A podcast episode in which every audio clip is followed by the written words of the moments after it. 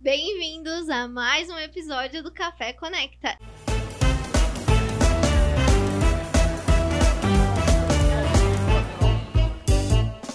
E hoje, quem é o nosso convidado especial? Temos o nosso primeiro jogador de futebol, uma vontade minha que eu já tinha, falava pra Mar.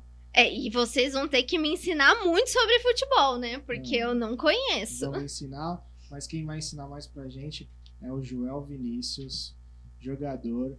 Hoje ele tá na Malásia, então ele vai contar um pouquinho mais da história dele pra gente. Joel, super obrigada por você ter topado esse convite, participado aqui. Com certeza a sua história vai inspirar muitas pessoas e queremos saber tudo aí da sua experiência. Mas antes de começar, vamos falar um pouco sobre o nosso patrocinador, a Bartender Store. A maior loja de utensílios de bar do Brasil, então lá você encontra tudo que você precisa para fazer um bom drink, para montar seu bar, seu restaurante, desde copos incríveis até destilados. E logo os cursos estão voltando. Então, se você está querendo se preparar para essa área, para ser um bartender de sucesso, não perca essa volta. Ou até mesmo se você quer fazer uns drinks em casa para receber os amigos. E o mais legal é que a Bartender Store tem um aplicativo, gente. E aqui vocês conseguem receitas de várias bebidas diferentes e ainda é integrado com a loja. Então você já consegue fazer os seus pedidos. Aproveitem aí. E aí. um recado importante: a Bartender Store é apenas o nosso primeiro patrocinador.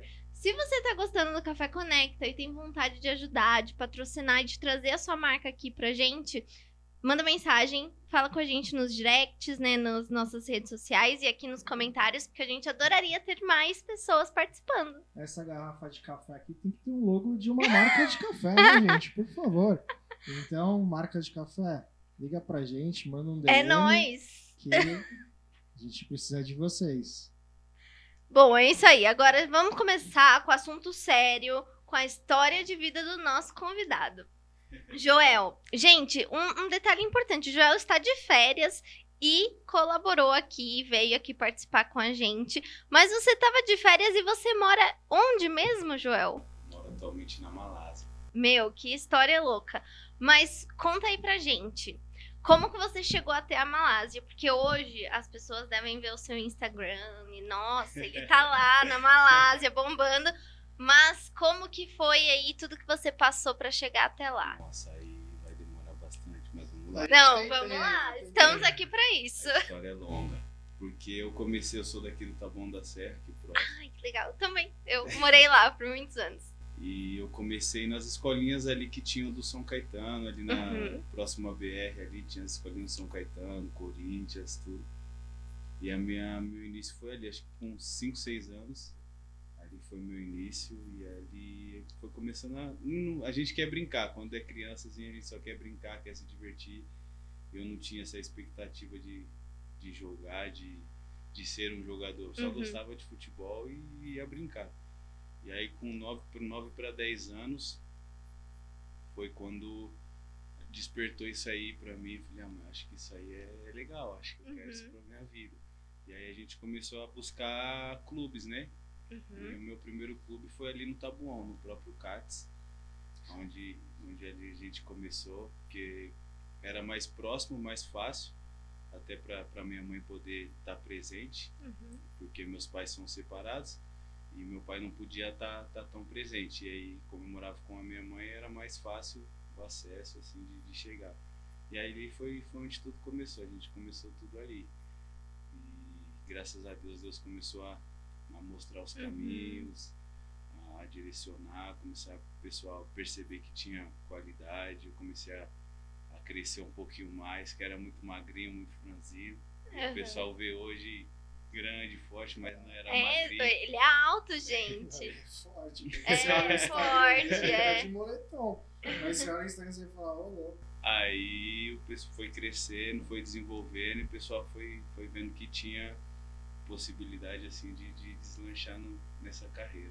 E aí, Joel, como que foi assim? Você falou que dos 9 para os 10 anos que você começou a perceber que, poxa, acho que eu quero isso. Mas você percebeu porque você via outros jogadores e achava legal a profissão? Ou porque você começou a entender de, nossa, eu sou bom nisso, mesmo sendo tão novo, você começou a se enxergar na profissão mesmo? É, foi um pouco de cada. Né? Uhum. De, de assistir, de acompanhar e despertar mais a, a paixão pelo futebol. E nesse período da, da, da escolinha até chegar no, no, no, clube, a gente via os professores comentavam que a gente acabava Sim. se destacando um pouquinho mais dos, dos, outros meninos, até pelo tamanho também, porque ali na, de 10 para 11 ele já começou a ter um desenvolvimento legal. E aí o pessoal falou: pô, acho que seu filho tem, tem capacidade de, de entrar pelo menos nas categorias de base, porque Uhum. a gente é bem diferente a escolinha né, da, das categorias de base dos clubes. E muito, muitas dessas escolinhas têm até peneiras. Eu, eu não sei se hoje Sim. ainda se fala peneira, né? Mas antigamente a gente falava peneira, tipo, é, os jogadores da escolinha, lá a escolinha monta um, um dia para levar no clube Uhum. para fazer os testes e tal. E aí os treinadores falavam, os professores da escolinha falavam com a minha mãe, pô, acho que ele tem, tem capacidade, vamos tentar. E ali foi onde a gente começou. E aí no CATS foi desenvolvendo ainda mais, foi crescendo ainda mais o, o, a vontade, a paixão. Eu falei, não, acho que é realmente isso que eu quero. Conversei com a minha mãe e falei, não, mãe, acho que é o futebol que eu quero para a minha vida. É legal. É legal você falar isso, porque o pessoal que não acompanha, que não acompanha esse mundo, não, às vezes não faz ideia, né? De como, como que é todo o caminho do jogador até ele chegar num, num profissional, né? Sim. Então ele falou da peneira, pra quem tá assistindo, a peneira, até pra você que não conhece, é tipo assim, 100, 100 garotos, você vai entrar por 5 minutos e você tem 5 minutos pra se destacar. Mas assim, é, aí é todo mundo jogando e. É, todo imagina mundo jogando. são, né? imagina assim, começam 11 contra 11, né? Aham. E aí 100, 100 garotos. E aí tem, tem E aí é nisso que eles vão olhar, hein, é velho? nisso que eles vão olhar. Então você vai ter os seus 5 minutos. Você às vezes você vai esperar 40 minutos fora, ali vendo todo mundo jogar. E os treinadores eles têm a dinâmica, a comissão de ir trocando, de ver se já não se destaca, tira rápido. Já tira rápido. Ou então se destaca muito também tira Tira rápido. E, e assim, vocês falando, vocês são novos, né? São, tipo, criança fazendo Sim, isso. Gente, como que fica a cabeça quando você é tão novo e você sabe que você tem cinco minutos pra mostrar o que você sabe fazer? É, que hoje, hoje a gente fala cinco minutos sabendo, mas quando É. você é criança Não da sabe. peneira, a gente Quando não sabe você é criança, você- vai jogar. Você leva um pouco na brincadeira, vocês acham? Não, acho que nem tanto, Uhum. mas assim, a gente não sabe quanto tempo a gente vai ter dentro de campo. A gente Ah, vai pra fazer o teste. entendi. Porque você, você sabe, o- é isso que ele falou. Pra quem não sabe, como que o Rodrigo sabe tudo isso? Eu participei também dessa Sim. fase, eu cheguei até o sub-17, então joguei futebol. Acompanhem o primeiro episódio do Café Conecta, porque ele conta essa história É, lá. Eu joguei até o sub-17, né? Então aí eu parei quando eu voltei pra São Paulo, eu fui jogar futsal, e aí eu quebrei Sim. o nariz e acabei tendo o contrato rompido. Aí foi aí que eu parei um resumo bem. Então, é, a criança ou o adolescente não sabe disso. Ele pega a ansiedade de uma peneira. De Ah, eu peneira. vou. Vou, vou para jogar, Vou vou, para mostrar lá meu futebol. E aí, que nem ele falou, às vezes é 100, às vezes é 200, 300 garotos que vão no. Porque as escolinhas, às vezes, elas são conveniadas com o clube. Uhum. E são muitas escolinhas que tem espalhado aí por todo o Brasil. E às vezes eles marcam de todas as escolinhas irem no mesmo dia. Porque aí os avaliadores conseguem é, ter aquele dia específico para fazer. Porque muitas vezes o avaliador vai para outros, outros estados, outros lugares. Então nesse dia aí é muita criança, muito jovem que vai para lá, eu vou ter meu, minha oportunidade. E a gente não sabe quantas crianças vão ter lá, quantas pessoas vão ter para fazer o teste. E aí, às vezes chega lá, tem 50, 100, 200. Aí você fica naquela expectativa. Aí eles montam os times, né? Cada um na sua posição. Monta os dois times e começa. Às vezes com 10 minutos ele troca. Fala, ah, gostei daquele menino, ele já tira. Já às vezes viu que o menino talvez não, não no momento ele não tenha tanta qualidade que, que o clube espera, eles já trocam também para ver outro garoto da posição. E é que nem falou, às vezes você joga 5 minutos, às vezes 2, às vezes 10, às vezes 30, e você não. não Que aí- é, São os famosos olheiros, não é? Isso. Eu acho. Não, eu, eu. É, isso eu acho. Mas eu tenho um primo, Flavinho, não sei se ele vai assistir isso, mas a minha avó assiste, é sobrinho da minha avó. Que ele jogou na seleção brasileira, mas nos Júniors. Mas isso daí nos anos, acho que 80, não sei. E agora ele trabalha como olheiro, né? É, não sei se ele ainda trabalha com isso, mas ele trabalhou um Trabalha tempo. Então aí você fica naquela expectativa. E, e o primeiro clube que eu fui foi no CATS, que era Uhum. perto de casa, deu pra minha mãe me levar. E aí, graças a Deus, na primeira peneira ali com, com, com a molecada, eu fui aprovado. E ali eu entrei. E você tinha quantos anos? Ali acho que eu tinha 13, 12 para 13 anos. Em que posição você jogava? Eu entrei e já era atacante. Já era atacante. Eu comecei como volante, meia, né? Porque eu via meu irmão jogar. Eu ia assistir meu irmão jogar e eu falava, eu quero jogar na mesma posição que meu irmão. Pra mim era o a minha vontade era jogar no mesmo com meu irmão, porque eu via ele jogando, eu Uhum. falava, quero ser igual meu irmão. E aí na- nas escolinhas tinha os campeonatos, aí falaram, não, acho que de meia não, não Não fica não. muito bom pra você. vamos, vamos jogar um pouquinho em outra posição. Aí joguei de volante também, tentei. Aí falou, não, acho que não não gostava de marcar, não gostava de, de correr atrás de ninguém. Falei, não, acho que seu lugar é... começou a ficar um pouquinho mais, acho que na, na frente. E aí na frente foi onde eu me achei. E assim, uma pergunta de quem não entende nada de futebol mesmo, gente. Mas é assim, é um upgrade, assim, as posições. É, é tipo, ah, tem uma melhor, ou uma mais reconhecida, uma menos pior. Como O que. pior é goleiro. Isso já te falo que. Não, mas eu- eu- o goleiro, eu acho que ele tem que ter o dom, né? Muito difícil um goleiro que jogou em outras posições, né? Eu vou te falar que o goleiro. Todas. Eu acho que o futebol tem muito talento. Mas Uhum. eu acho que você consegue fazer um goleiro, mas você não consegue fazer um atacante. Isso. Olha, é uma frase de efeito essa. Deveria ir pros cortes. Deveria ir pros cortes. Por que isso? Porque o goleiro ele tem muito treinamento é, à parte, só ele. É muita técnica, é muito tempo de bola. Uhum. Isso você vai pegando, você consegue desenvolver. Então eu já vi muito goleiro que meu, antigamente é horrível Uhum. e melhora. O atacante, ele tem meio que O Um dom, dom. um dom. nasce um pouco assim. Você tem que nascer meio que E ser aí. abençoado ali com, com um dom, é que nem ele falou. Porque até o, o goleiro ele tem um, um treinador específico para ele só, Uhum.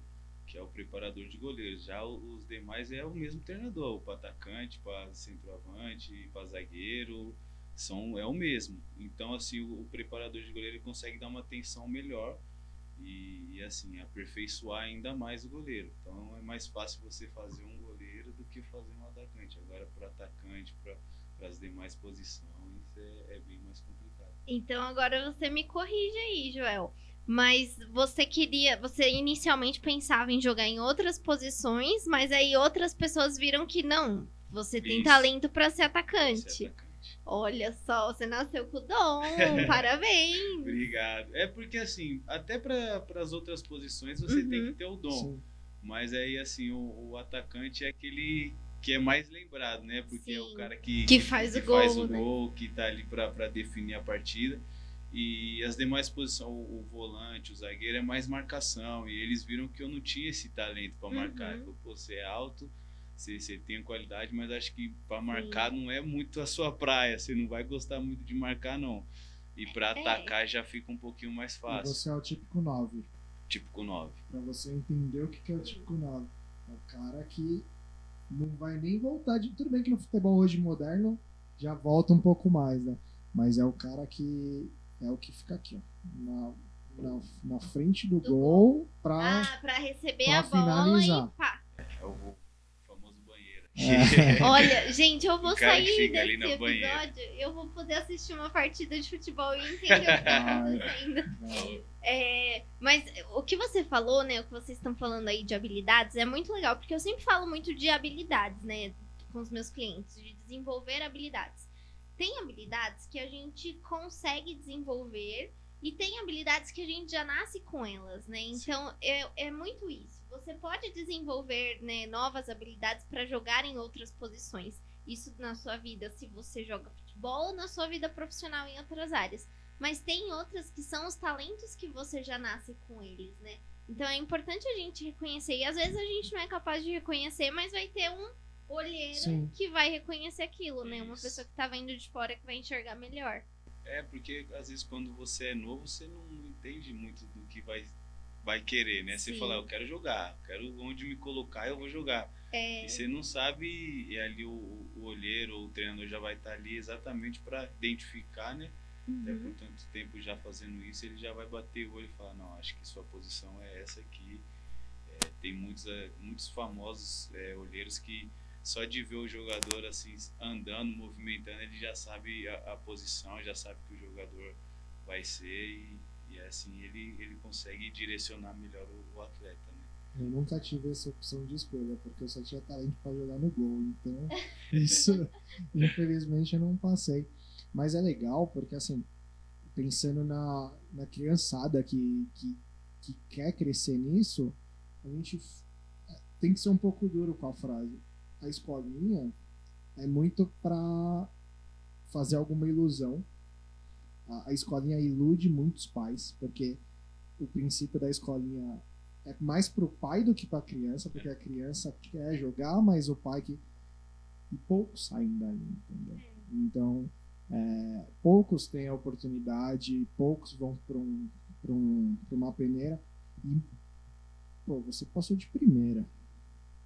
Isso é super difícil. Muito. O Cafu, pra você ter uma ideia, você sabe quem é o Cafu? Ah, sei. eu sei alguns clássicos. O Cafu foi reprovado em não sei quantas peneiras até chegar no São Paulo. Então, Acho assim, que no São Paulo mesmo foi em torno de umas oito ou para mais. Disso. Persistência, né? Então, Persistência.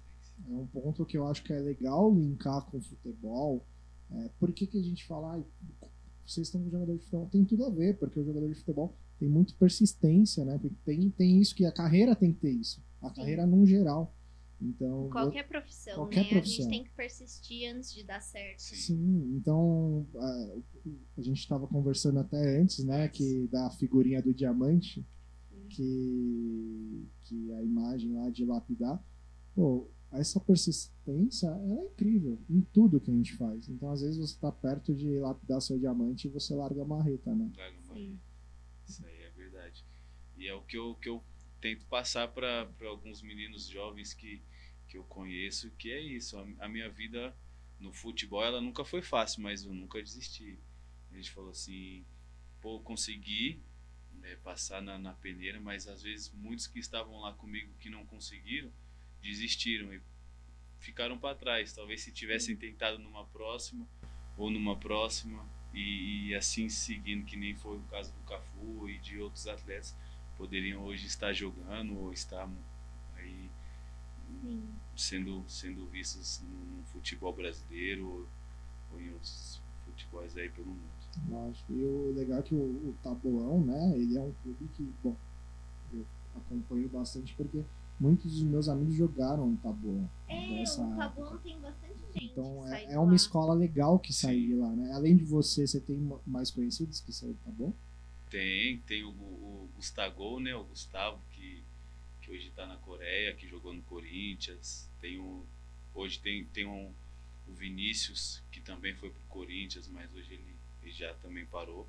Mas foi pro Corinthians, jogou em Portugal, jogou em outros países.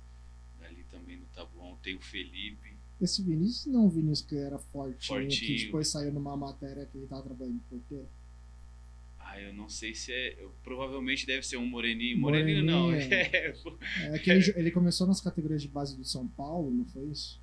Aí ele foi pro. aí- porque eu acho que eu joguei com esse cara no Jockey. Acho que ele foi pra Europa com a gente jogar. Isso, é ele, o Vini. eu o Vini com- Bass. É, ele, Bass, exatamente. É, um o abraço. apelido, o apelido dele é valeu. o, é, o, é o Vini Bass. Que é- é- ele mora no Imbu agora, mas a gente, ele jogou no Tabuão, a gente chegou a, a jogar junto também. E ele foi pro Corinthians, foi para Portugal, teve uma carreira muito bonita também e aí optou, optou pro, pro Pará. Teve o Felipe, que, que também saiu na, na Copa São Paulo dali do Tabuão, mora aqui no Tabuão também. Ele jogou no Vitória da Bahia, jogou no Confiança, Sergipe, jogou em diversos clubes. Tem o Gabriel Paulista, que também ele saiu, saiu junto com o Felipe também da, do, do CATS ali pela, pela Copa São Paulo. E hoje, se eu não me engano, ele está no Sevilha. Se, se, eu não me engano, é Sevilha, mas ele já foi até para a seleção, Gabriel. Paulista. Já jogou pela seleção principal e começou a vir tá bom, jogou pelo Vitória. Ele saiu do, do Tabuão, foi pro Vitória da Bahia, na Copa São Paulo. E aí de lá foi, foi para fora, jogou no Arsenal no Arsenal, já foi para a seleção. Hoje, ele, se, eu não, se eu não tiver enganado, ele está no Sevilha. Se eu não me engano, ele está no Sevilha. Tenho bastante amizade com os irmãos dele, que são mais novos, né? O, o, Gabriel ele é mais, mais velho. E aí os irmãos dele eu tenho amizade. Legal. Ali é um berço berço, berço de ouro, é, um um berço, berço de talento, né? Bastante, Literalmente. Na, nas Copas São Paulo ali que até o último ano, se eu não se eu não tiver enganado, no último ano teve o Alisson que fez ele, ele participou da Copa São Paulo ali, mas ele fez categoria de base, jogou no Corinthians, jogou no Internacional, veio pro Tabuão, jogou a Copa São Paulo, aí ele foi pro Goiás e agora ele tá jogando em Dubai. Ah, legal. Aí, ó, ponto em comum com você. Só, Fala um time de Dubai. O time do Sheik. Fala um tá. time de Dubai pra gente. Gente, eu não sei nem os times do Brasil, quanto mais os de Dubai. Mas você percebeu na, na, no que o Joel falou? Foi pra cá, foi pra cá, foi pra cá, foi pra cá. Tá vendo que a vida do jogador de Então. futebol não é, não é algo fácil e não é algo é, um caminho Sim, reto, né? linear, né? É, tem muito o que eu já comentei aqui, né? Daquela antiga. é, ela não era CEO, a Cheryl, ela acho que era COO do, do Facebook e da Google. Que a nossa carreira, ela não é uma escada que a gente só sobe. Ela é aquele brinquedo de criança que é um trepa-trepa. Que você vai em diferentes, né, em diferentes áreas, para diferentes países, e a gente vê muito isso na trajetória de vocês. Mas agora eu tenho uma dúvida. Não quero entrar nesse, nesse quesito aí, porque eu acho que é meio complicado. Mas a seleção, você jogar na seleção brasileira, assim, é, é- você estourou na vida, é isso? É, praticamente isso. É, a seleção brasileira ela é o, o ápice, né? Uhum. Do, do sonho do, do jogador de futebol. E, e como que como que essas pessoas elas chegam na seleção? Porque hoje, assim, vendo de fora, eu fico frustrada com as pessoas que estão na seleção. Por que, que as pessoas boas, né? Tipo, os bons jogadores não estão lá? É, mas aí eu não quero entrar nesse mérito, melhor não. Eu te falo que tem muito a ver com dinheiro, empresário.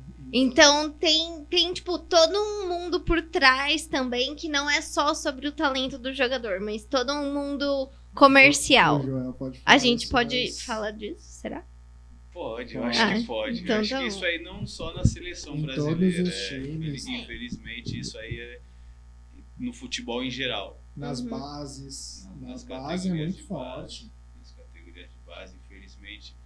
É, eu não posso falar da seleção porque eu nunca Uhum. tive por lá, mas eu já tive experiências em outros lugares de fulano é filho de, de um- uma tal pessoa influente ou É um empresário, ou o né? empresário Tem alguma dele coisa. É, é, é influente e aí o tal jogador tem uma prioridade melhor. Às vezes ele pode não ter uma qualidade tão boa quanto a do, do, do que está do lado, mas por ele ter alguém atrás, o famoso QI, que a gente fala que é o quem indica, e, e aí ele tem um- uma certa prioridade. Hoje na seleção é, eu acho que é mais difícil Mais ter, difícil.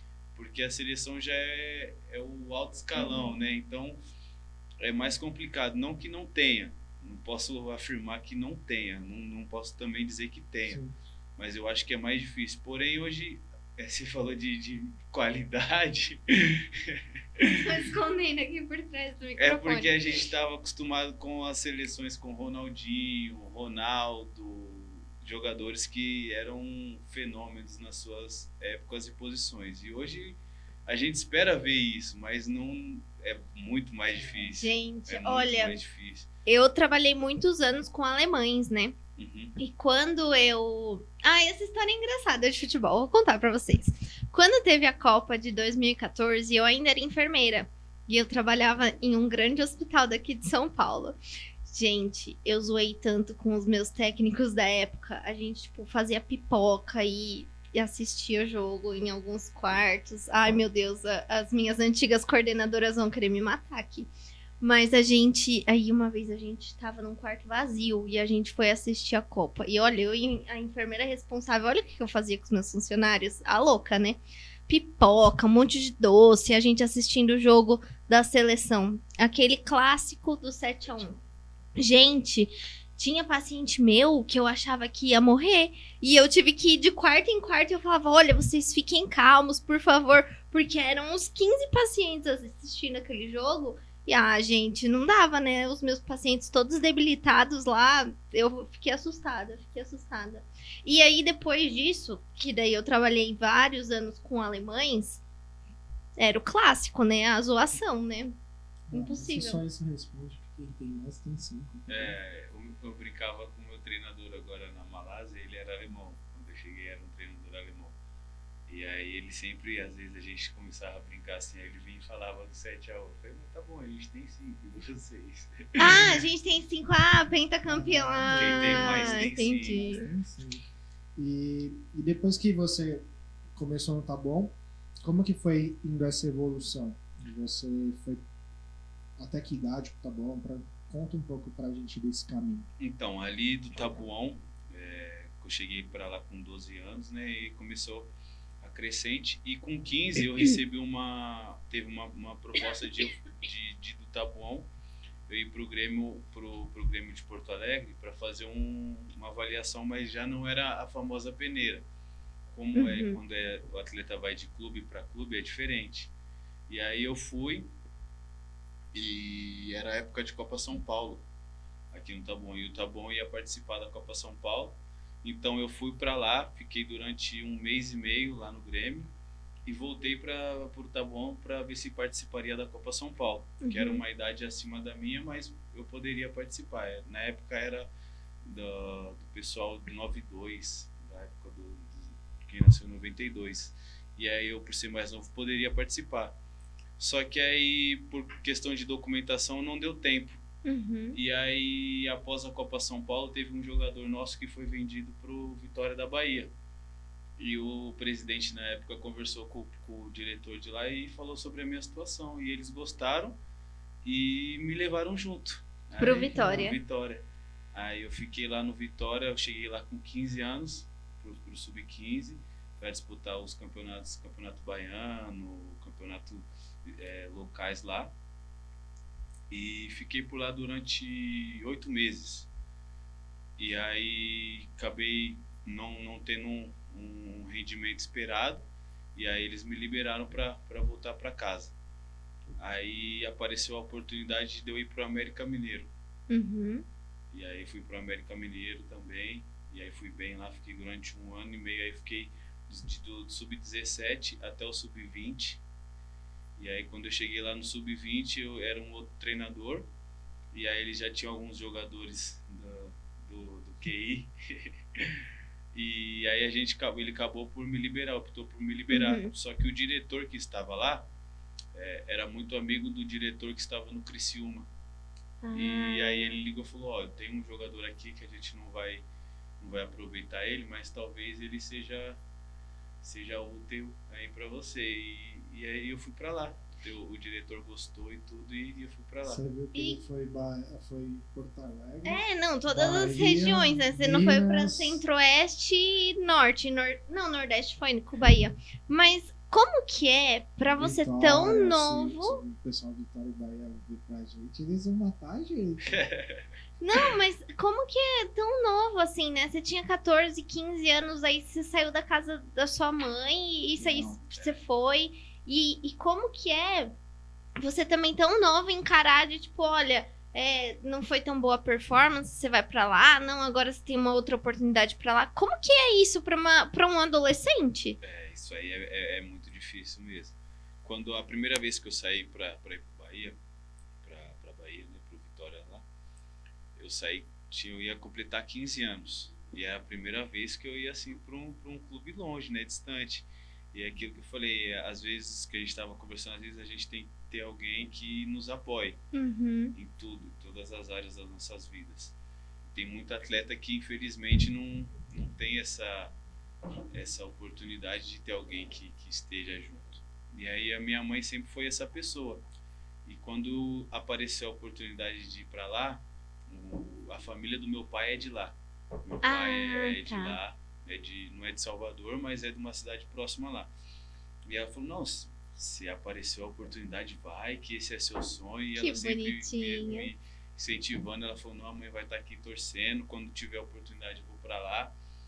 E aí eu fui. Falei, ah, fui, era todo dia, na Uhum. época ainda não tinha o WhatsApp ou a, a ligação por Sim. vídeo, mas a gente sempre ligava um pro outro. Na época ainda Uhum. tinha o, o- eu lembro que quando eu fui, o meu empresário na época me deu um Nextel, que aí deu um para ela e a gente conseguia falar Que por Nextel fofo. que saía um pouco mais em conta do que Sim. sem ligar.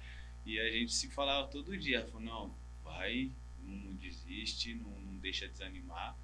Só que aí por, por consequências mesmo do futebol que a gente está falando, o, o desenvolvimento, alguns atletas se desenvolvem mais rápido que outros, isso é, é natural. E a minha performance não foi tão, tão boa quanto Uhum. esperado. Chegou um momento que eles falaram, não, acho que é melhor a gente te liberar. Só que é que nem a gente conversou, a cabeça do, do, do menino ali, ela fica meio, putz, e agora? É, é muito novo Porque- pra é, processar, porque a né? palavra que ele tá falando, liberar, é, ele tá falando bonito, porque os caras falam é que você tá dispensado. Mas, É, que é bem então. mais forte, É. né? A gente tenta passar um pouquinho... É, Você é demitido, Demitido, entre aspas, né? demitido. Quando você ainda nem tem idade pra pra trabalhar. trabalhar.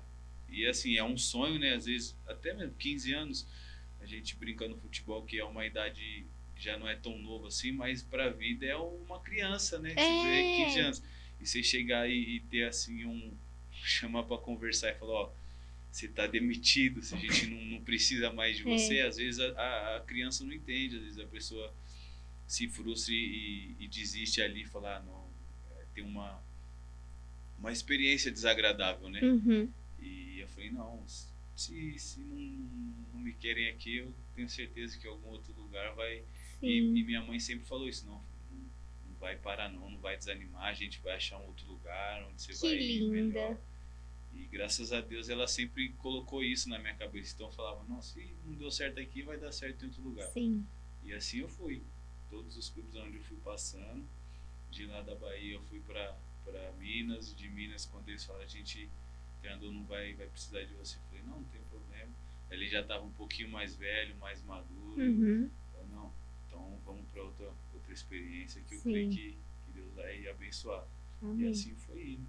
Que E- demais. E aí, me conta pra galera como que é um pouco essa estrutura. Porque pessoal vê futebol, né? Falava de ter uma estrutura, alojamento, essas coisas. Explica pra eles como que é um pouquinho disso. Se tem toda a estrutura mesmo, é, a galera consegue estudar, não consegue estudar. Explica pra, pra audiência isso, que Isso é, é é- legal. É, É ponto- bom falar mesmo, porque alguns clubes, infelizmente, não, não, não tem a, a estrutura igual clubes grandes, que graças a Deus eu tive a oportunidade de passar. O Vitória da Bahia é um clube muito conhecido pela estrutura da base, por revelar bons jogadores, por ter muitos títulos lá na base.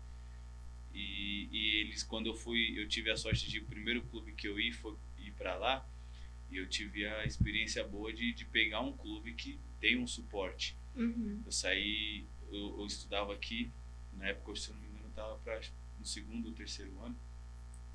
E assim que eu cheguei, a, preocupação do clube já era é, matrícula na escola, é, deixar tudo organizado, alojamento, lá tem um alojamento muito preparado, muito bom. Mas infelizmente não é todo clube que, que a gente vê isso. O Vitória, por ser um clube grande, tinha essa estrutura, mas muitos clubes lá da Bahia que tinha amigos meus que não tinha, era uma casa para 50 jogador e tipo, você divide cama, tem, tem clube que você tem que dividir cama, o almoço não, não é aquilo que a gente espera, mas lá não, lá graças a Deus o, o alojamento sempre foi muito bom, o almoço dos melhores e eu até brinco, e você perguntou se se dá para estudar. Eu brinco que eu terminei o meu terceiro ano, eu fiz em três escolas diferentes, em três estados diferentes. Nossa. Comecei em janeiro em São Paulo, aí no meio do ano eu fui, não, comecei em janeiro em São Paulo, aí eu fui para Bahia e terminei em Minas. E, e aí, né, não tem como ter amigos, né, vida social, é, os seus amigos são os seus amigos do clube. Do clube. É, se torna amigo e família, né? Porque a gente Sim. passa mais tempo dentro do clube quando você é novo, tem que ficar alojado porque vem de outro estado. Você não tem família próximo. Então você sua família se torna aquele, aqueles atletas que você vê diariamente. É a sua rede de apoio. Né? Isso, né? que mora que mora ali junto com você no mesmo quarto ou, ou no mesmo na mesma parte do alojamento ali, que às vezes é o, o atleta que vai treinar com você da mesma categoria, então ele treina com você, ele almoça com você, ele vai para a escola com você, e aí ele se torna a sua família. Então, Sim. Que nem falei, a rede de, de apoio ali, com ele vai estar com foto da família dele, você com a foto da sua, e vocês vão se ajudando, vão, vão sendo suporte um do outro. É, é bem complicado. é uma parte bem legal também, né? Porque tem a complicação, mas vira uma união que puta, é uhum. divertida as resenhas, sim, sim. né? As brincadeiras. Então, é uma parte que o futebol proporcionou para mim, nessa época, era das que eu mais me divertia. Porque eu ia muito dos meus amigos para casa, final de semana antes do jogo. Então, é, imagino que para você também. Sim, você acaba ficando mais íntimo deles, dessa, desse, desses amigos de clube, do que dos seus amigos de infância ou, ou de familiares, porque você passa mais tempo com eles, né? Durante anos, tem, tem jogador que começa, eu, eu vi casos de começa no sub-10, 12, vai até sub-20, então é praticamente 10 anos junto, junto aí. É. Tipo, você estudando junto, treinando junto, morando junto. Então a pessoa se torna praticamente um membro da família mesmo, um irmão. Sim. E você tem muito contato ainda tem, desses? Tem, Manteve tem muitas, muitas relações. Tem muito. Porque como eu falei, como ser de São Paulo, é, eu ficava muito distante e os clubes que eu passei não eram tão próximos lá para mim ficar voltando sempre. Então, às vezes, que eles falaram, tinha final de semana que, que muitos me chamavam para ir para casa deles, que, que treinavam, a gente treinava, é, treinava juntos, só que eles eram de lá.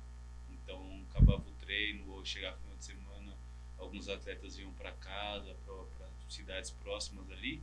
Aí os que eram de mais perto falavam: Não, vamos lá para casa, passa o final de semana lá com a gente, vamos lá fazer alguma coisa, para não ficar dentro, só dentro do alojamento Sim. trancado. Então gente acaba mantendo contato com muitos aí. Legal. E do Criciúma, qual foi o ponto que você. Então, aí do Criciúma, no, parei no, cheguei no Criciúma no Sub-20, e aí foi quando é, fui diagnosticado com, com um problema na vista. Nossa. Fui, fui, diagnosticado com um problema na vista. Cheguei bem lá, estava bem, só que aí a gente, é, eles perceberam que já não estava tão bem quanto no começo. E aí a gente foi fazer uns exames e nesse exame constou que eu tinha um chama ceratocone. Ah, o meu pai tem. A, na verdade, a minha a família do meu pai, a, a, minha prima tem, meu pai tem. Eu corro o risco de, de ter. ter.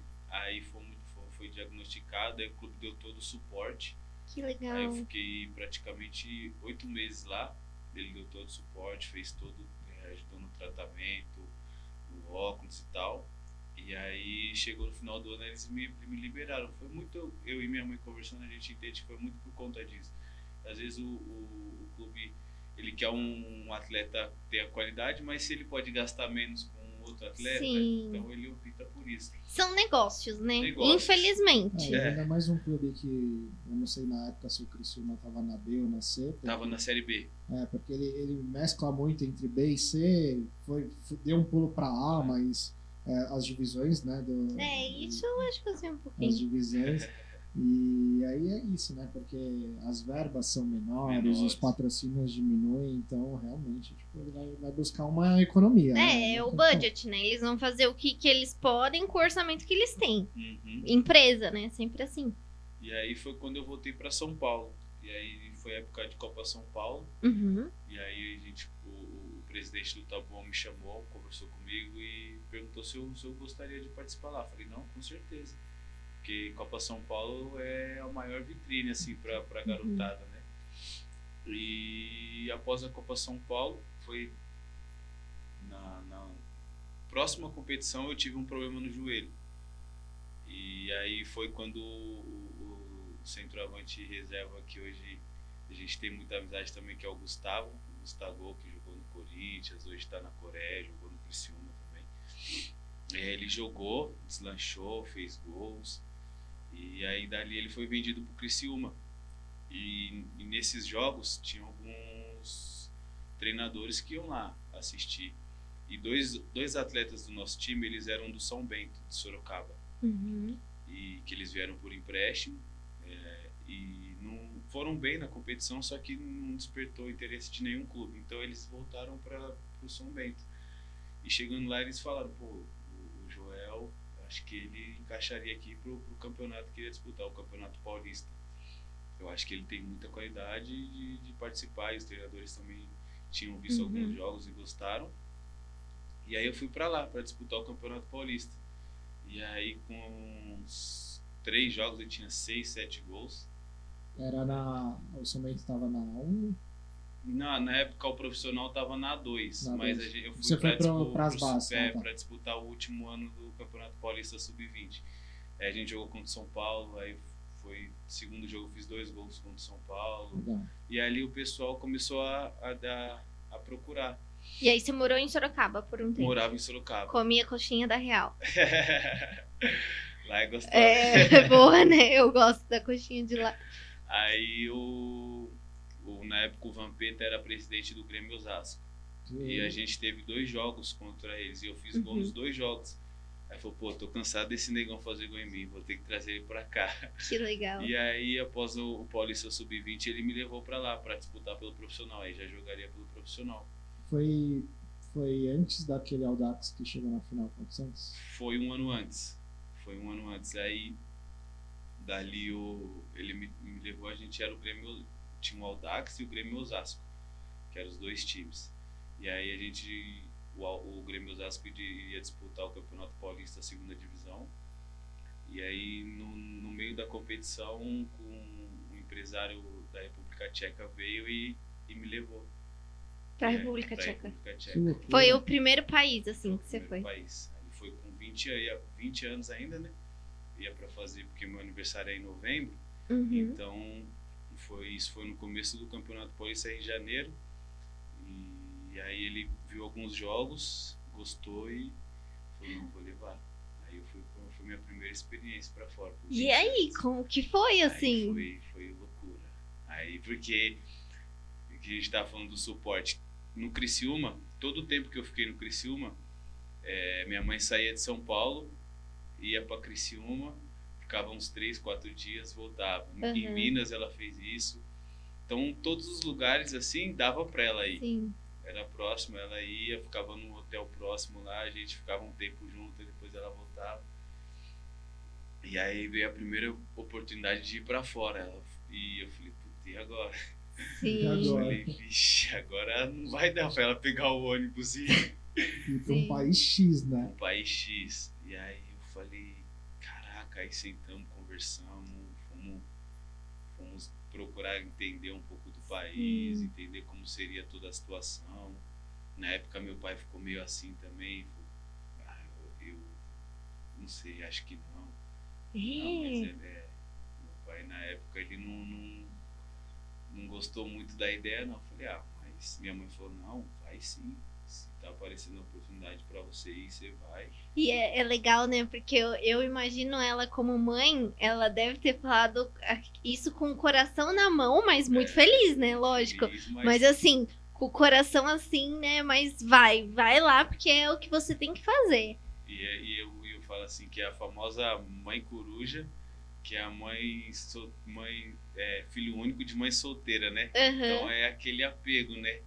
É, eu falo, nossa, ela fala, não, é, é meu tudo, né?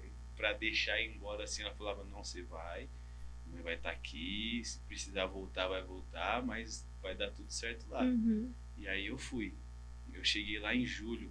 Eu lembro que eu cheguei em julho, era verão. Verão Falei, gostoso, né? "Nossa." falei, cheguei no lugar certo. Alguns meses depois. Mal sabia ele, né? É, Nossa, Ainda chegou. mais chegar na República Tcheca. é, é, é bem frio lá, né? No inverno. Eu cheguei lá, tava gostoso. Falei, não, acho que, eu- que achei meu lugar. Deu outubro, começou. Aí começou o frio, começou o frio. Eu Falei, meu Jesus. Era menos, menos um, menos dois, menos três. Só baixando, Só né? baixando. Eu falava, o que, que eu vim fazer aqui? que lugar que eu tô? Aí jogava de luva, jogava de quanto é lugar e congelava a mão, congelava a cara, Passava pomadinha lá pra esquentar. passava pomada, aí usava duas roupas. Gente, que pomada é essa que eu não sei? É uma pomada que eles passam pra. Pra não ficar com Pra não- frio? É. Né, nem nem pra não ficar com frio, é pro pé Pra e a mão aquecer. não congelar, pra ir aquecendo. Ela vai aquecendo. Quanto mais você passa assim com, com. Ela vai esquentando, né? Uhum. E, só que não adianta muita coisa. Adianta assim, você vai entrar dentro de campo, ela vai esquentando ali, mas daqui a pouco é, é tanto frio, tanta neve que você daqui a pouco já tá com os dedos duros. E aí deu novembro, deu, deu 22 de novembro, eles deram férias. Uhum. E aí é quando é, lá o, o frio mesmo pega é novembro e dezembro. E aí eu falei, nossa, cara, bom que eu vou pra casa. Aí dia, eu lembro até hoje, dia 10 de janeiro era a passagem de voltar. Aí quando voltei lá, que eu desci no aeroporto, tava menos 12. Nossa. Dia 11 de janeiro, menos 12. Você comprou outra passagem pra voltar. Foi quase isso, Rodrigo. Foi quase isso. Na hora que eu desci no aeroporto assim, eu falei, meu Jesus, eu acho que eu desci no lugar errado, não é possível.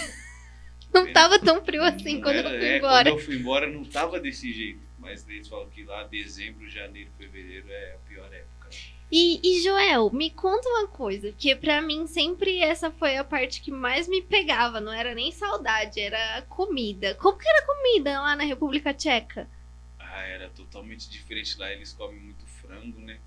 E, e aí, pra se adaptar a essa comida nova, você que precisa de muito- energia. Foi muito difícil. Foi muito, isso aí foi, eu, eu, falo que foi acho que uma das piores, das maiores dificuldades que Uhum. eu tive foi lá com a comida. Porque Tá. foi a minha primeira experiência fora. Uhum.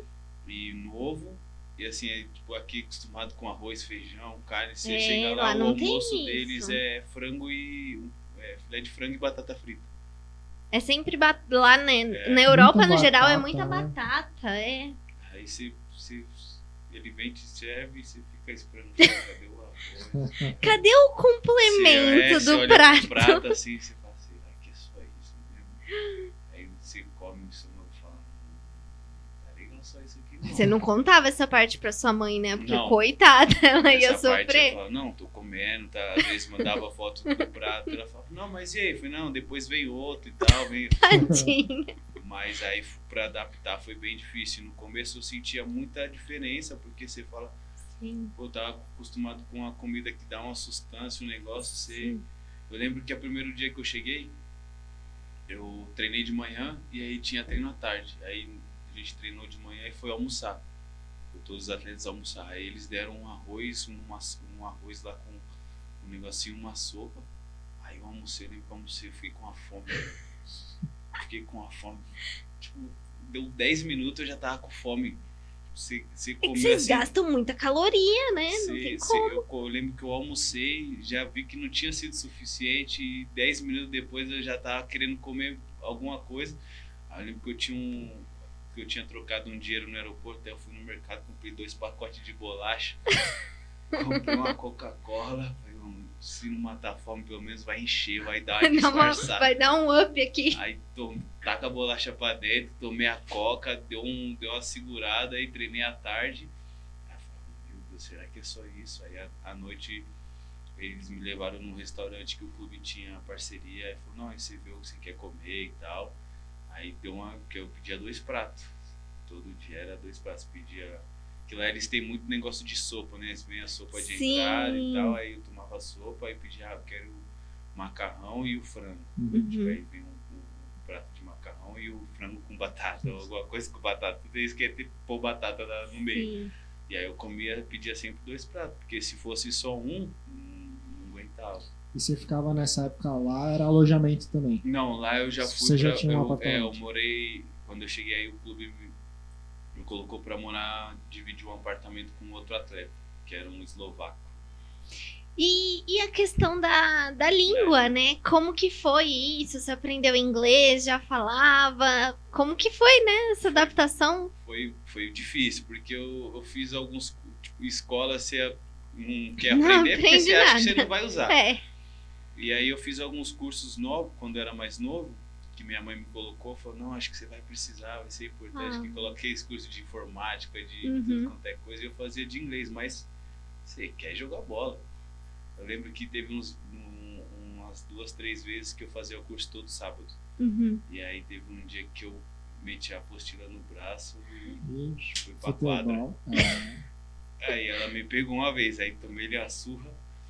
Aí no, no, no outro sábado eu fui pro curso, no, no, no Hit eu quadra de novo. Aí ela foi, me deu um papo, agora você não vai mais pra curso nenhum também. Aí eu Hum. falei, não, aí chegando lá, eles viram que eu tinha dificuldade no inglês Uhum. e aí o clube arrumou uma professora. Uhum. E aí eu tinha aula de inglês na terça e na quinta eu tinha aula de tcheco. A Ah. professora falava um pouquinho de português que ela morou no Brasil. Ela era casada com uma com um tcheco, né? E ela morava lá próximo do, do clube. Então aí toda terça e quinta ele, eu tinha aula. Uhum. Aí eu tinha aula de inglês na terça e na quinta eu tinha aula de, de tcheco. Mas aí eu lembro que eu chegava na quinta-feira, eu falava pra ela, ela chamava, chamava ela, era, o nome dela era Marisol, chamava ela de Uhum. Sol.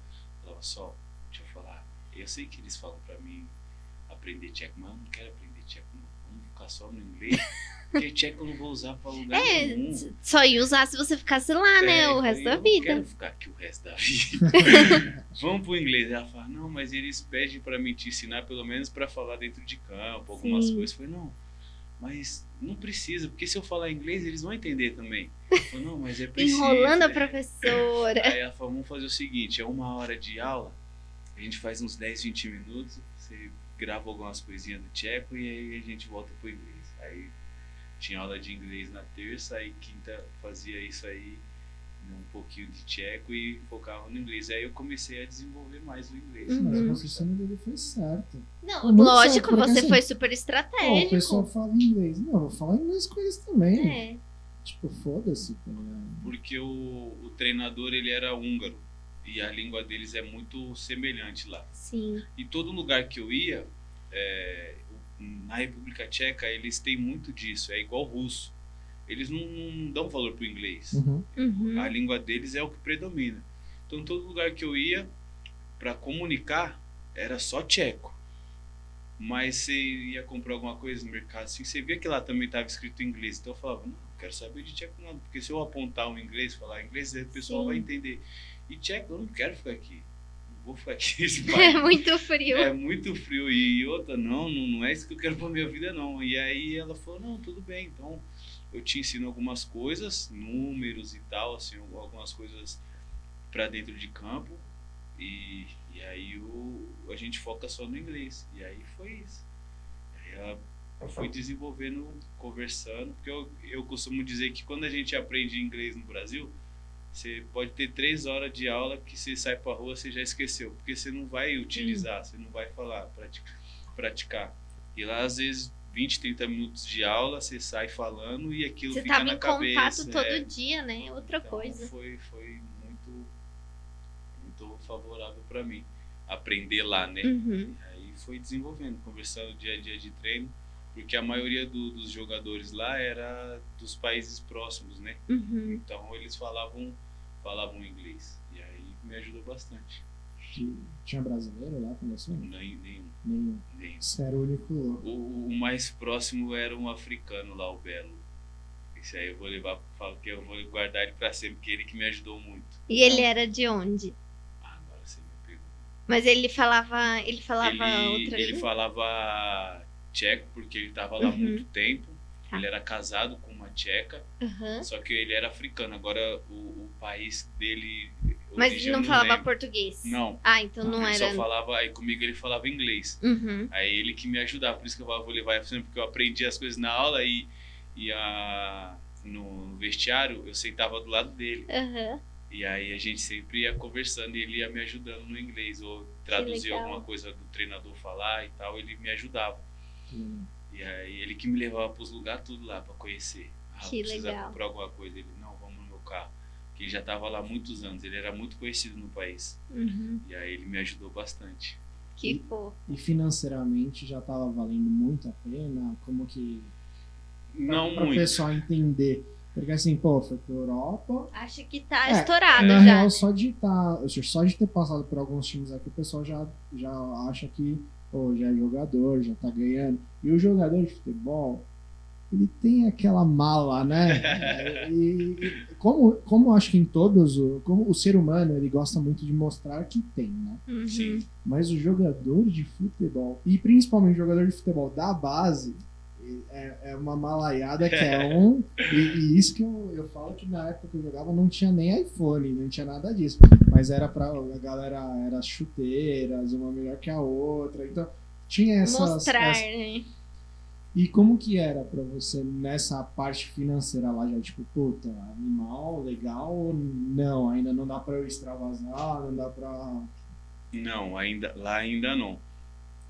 Porque, igual eu falei, minha mãe sempre me puxou bastante o freio. Uhum. E, e o time que eu fui lá era um time da segunda divisão, que tinha acabado de subir, era um time pequeno assim, né? Mas que tinha um, um planejamento legal, só que eles não, ainda não tinham condição de, de pagar um salário Uhum.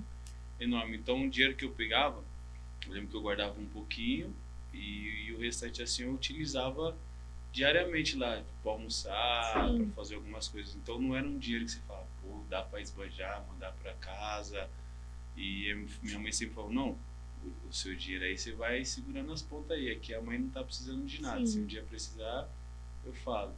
Mas ainda não tinha esse, esse glamour aí de, de poder esbanjar, de comprar, de, de fazer acontecer. Era mais pro, pre- pela experiência, né? E por ser Sim. novo, falei, pô, é uma oportunidade de ir para fora novo, com Uhum. 20 anos. E numa oportunidade dessa, às vezes um clube maior me vê, Sim. ou, ou algo do tipo, né? Então, é, esse era o meu foco, era fazer um, um bom campeonato ali para despertar o interesse maior de um clube no país ou de um clube vizinho. Mas ainda financeiramente nessa época não tinha um bom retorno, não. Você tá construindo seu currículo, né? É. Dentro do futebol. Deu pra entender um pouco a ligação futebol, carreira. Porque você que tem 20 anos, você não vai chegar a ganhar 20 mil reais num cargo de diretor. É. Pode até ganhar, legal. se você- mas- Parabéns. Mas é, são poucos, né? Do mesmo jeito que no futebol são poucos que vão fazer isso com 20 anos. Então, essa é um pouco da ligação que a gente, desses links que a gente está tentando puxar. E valeu todo, valeu a pena esse investimento que você fez? Valeu. Hoje eu posso dizer que valeu porque financeiramente ali não foi, que a gente falou, não foi muito bom, mas a experiência, é, o amadurecimento, e pô, às vezes a gente jogar aqui no Brasil, no meu caso, é, Uhum. era bom, mas a gente vai aprender, a, que a gente diz no futebol, as, as malícias do brasileiro. Sim. E lá a gente vê que as malícias do brasileiro, ela não vai servir muito lá fora. Uhum. Lógico que a qualidade, algumas coisas sobressai, só que lá eu pude aprender muita coisa de dentro de campo que acho que só essa só essa essa vivência lá mesmo que, que poderia me dar isso, tipo a malandragem é, com algumas situações de campo ou até mesmo com pessoas, né, que, que eu Uhum. falo que o que o Belo me ajudou bastante nisso. Então eu falo que foi uma experiência muito boa para mim aprender, não foi nem para mim ganhar nada. Eu falo, Sim. voltei de lá acho que com 100, 200 reais, Uhum. mas muito mais pronto pro que viria do que com dinheiro no bolso. Isso aí foi muito importante. É, o amadurecimento, né? O inglês, a experiência Também, internacional, né? Então acho que tudo isso é bem. vale muito a pena, né? E, e aí, depois de lá, você voltou pro Brasil. Eu voltei pro Brasil. Uhum. Aí eu voltei pro Brasil, mas eu acho que eu fiquei durante três meses no Brasil. Lembro que eu cheguei no Brasil, aí fiquei parado por um tempo, acho que foi um mês, dois meses. E aí no, no mês seguinte eu veio a oportunidade de ir pro Vietnã. Que foi a, a minha primeiro ano na Ásia. Aí lá foi, por isso que eu falo que foi muito bom para mim aprender esse tempo na, na. República Tcheca, porque acho que foi Deus me preparando. Vou Foi um tempo de preparação, tempo né? Você vai apanhar um pouco, vai passar frio, vai passar dificuldade, vai ver que a alimentação não vai ser sempre o arroz e feijão da mamãe, gostosinho. Sim. E aí depois eu vou te colocar num lugar onde onde vai, o bicho onde, vai pegar. Onde as é. coisas vão mudar para você. Legal, legal. Aí eu falo, não, por isso que eu sou muito grato. E, e aí depois disso veio a, a situação, a oportunidade de eu ir para o Vietnã. Aí foi onde mudou a, a vida, a chave. E, e como que foi essa mudança? Porque assim, quando a gente fala de Europa, é uma coisa que ainda está um pouco mais próximo de Brasil, né? Em todos os aspectos, né? Culturalmente. República Tcheca até que é, é bem mais diferente por ser leste europeu.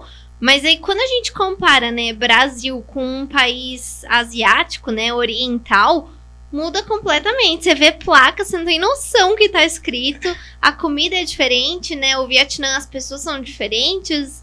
Então, como que foi essa mudança aí? Então, aí essa mudança foi muito muito complicada. Até quando eu saí da, da República Tcheca, meu pai até brincou. Falou, não, você já tava lá, por que, que você saiu de lá? Uhum. Ficava por lá, que lá tá perto do, dos grandes, dos grandes, grandes centros, clube, né? clubes, é. né? E aí eu falei, ah, mas não tinha como eu ficar lá. E aí quando apareceu essa oportunidade do Vietnã, ele falou, não, a mesma coisa da, da primeira uhum. vez, acho que não. Acho que não é o lugar, é um país fechado, é um país difícil. Mas eu falei, eu tenho que ir. E minha mãe falou, não, você vai, mesma coisa, você vai. E aí chegando lá, você olha assim, aquelas luzes, aqueles telões. Tudo diferente. As letras. Eu falo, meu Deus do céu, mas ali eu já estava falando um pouquinho inglês, então já foi mais fácil, né? E você foi para Ho Chi Minh, Ho Chi Minh, né? Que é a capital, não é? Não, a capital é Hanoi. Hanoi, Hanoi isso. É Mas Ho Chi, Ho Chi Minh é, é uma das centro, maiores é, cidades, tipo é, São Paulo, isso, né? É o que eu, que eu falo também pro pessoal. O pessoal pergunta assim, eu falo que, que Ho Chi Minh é uma São Paulo no, no Vietnã. Uhum. Que é uma cidade que não dorme, uma cidade cheia de prédio, é a cidade que é, é, é, um São, é o mesmo São Paulo, só que lá com o pessoal com os olhos puxados. com as letras é, diferentes, né? E com os, né, os outdoors de luzes de luz, e tudo é mais. tudo a mesma coisa. Tem uma avenida lá que fala que é a Avenida Paulista, tem uma aqui lá que a gente fala que é a Augusta.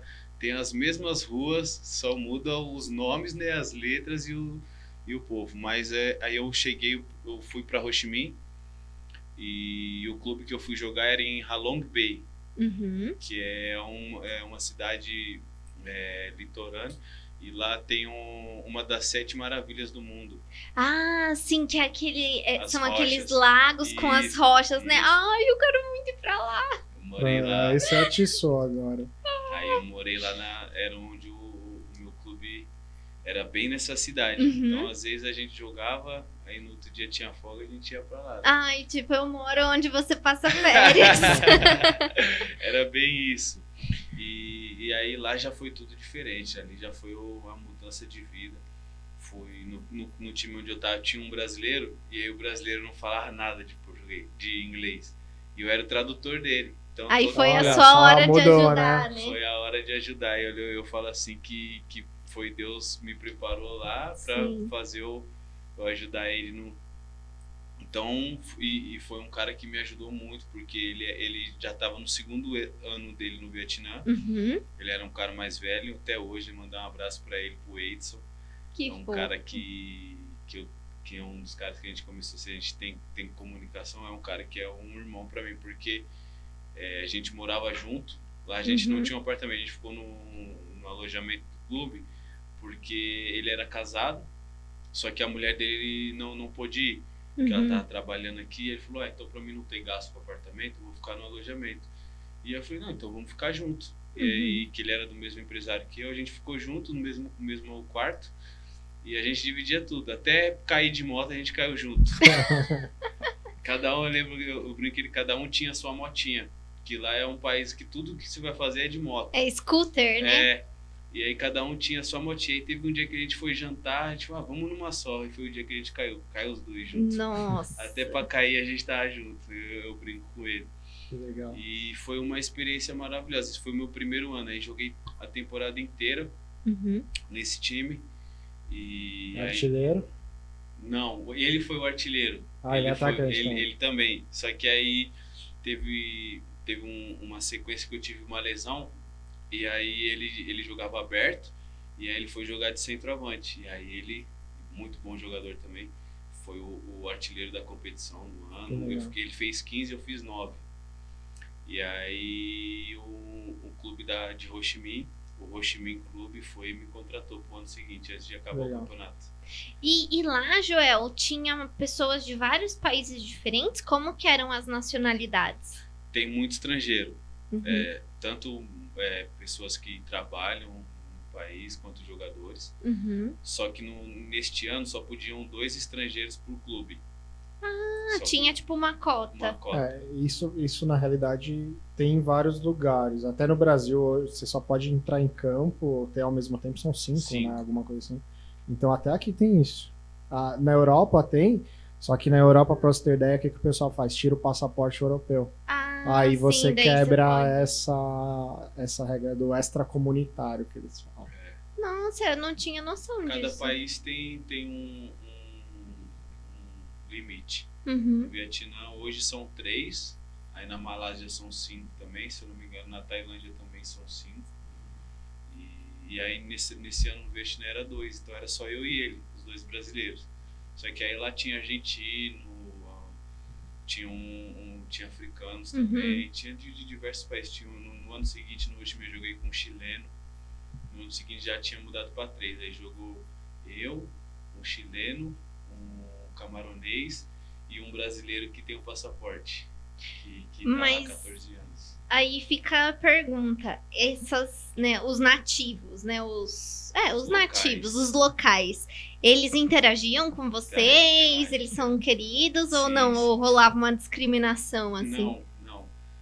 Os, os atletas, eles, eles interagem porque, assim, eles sabem que são os jogadores que, que eles brincam que vai dar o dinheiro para eles, né? Que- Ah, que, cada jogo sim. tem o, tem o bicho, tem a coisa. Então, eles são muito parelhos dentro de campo. Então, os jogadores que geralmente fazem a diferença são os estrangeiros. Uhum, Eu fico imaginando isso, porque assim, quem acompanha o futebol sabe que o nível das competições asiáticas, acho que tirando o Japão, né, que é um, um nível um pouco acima, deve ser um nível mais fraco. Tanto que a China levou um monte de brasileiro para tentar fazer.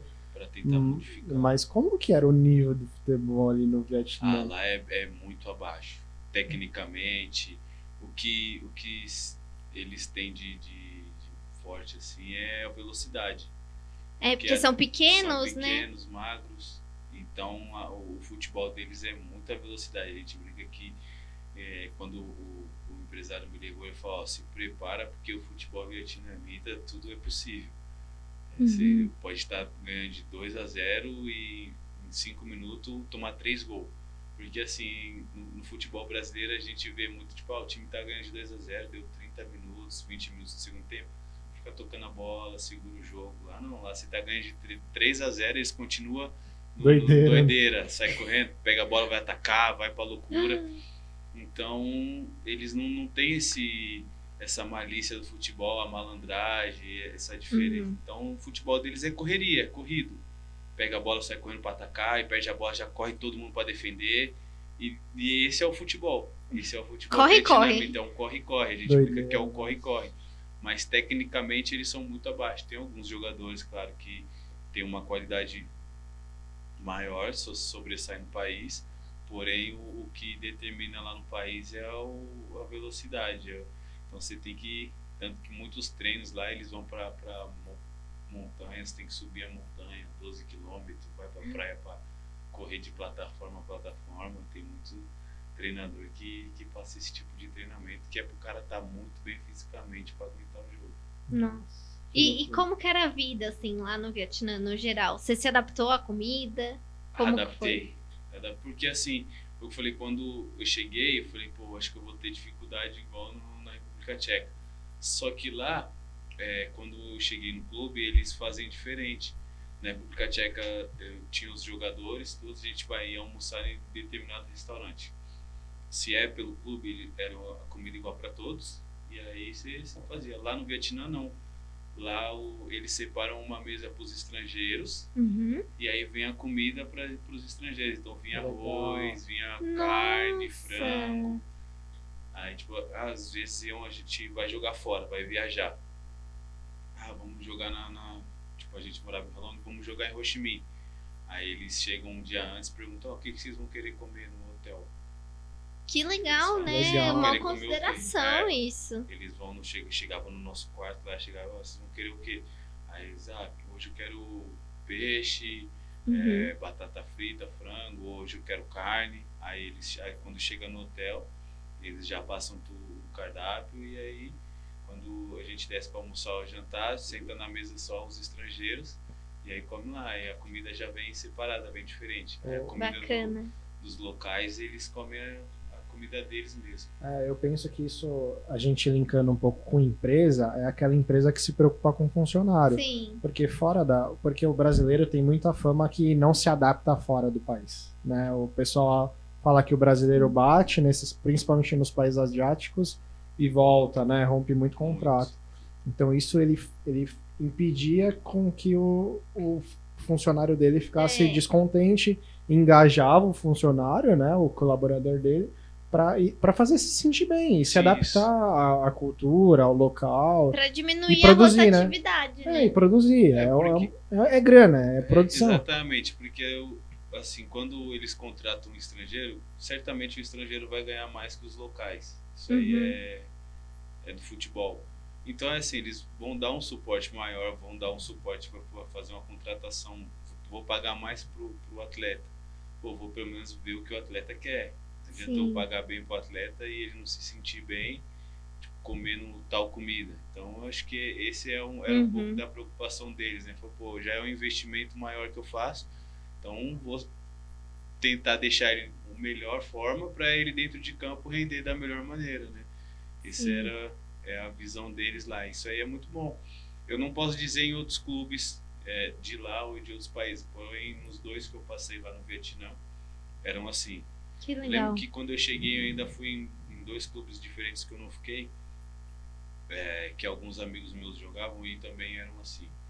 É, tem uma comida dos estrangeiros e lá é separado do- dos locais. Isso aí é, um, é, é bom porque isso deixa o atleta confortável. Né? Às vezes o atleta chega, come uma comida diferente, não se sente bem. É, Hum, porque é super apimentada, né? Não é nem apimentada, mas é muito condimentada a Isso. comida asiática, né? Eu gosto, mas tem gente que não se adapta. Ah, quando a gente, eu e a minha mãe, a gente foi pra Tailândia. uhum. Nossa, minha mãe não gostou das comidas. E eu, loucamente, comendo um monte de pé de thai, um monte de comida. Queria fazer food tour todo dia. Mas é que depende, né? Cada Depende pessoa tem um gosto. depende. E aí, do Vietnã, você foi pra Tailândia. Não, eu fiquei dois anos no Vietnã, Tá. Sem pensar em voltar. sem pensar em voltar. Tava Falou, ah, curtindo. me, me achei. sem pensar em voltar.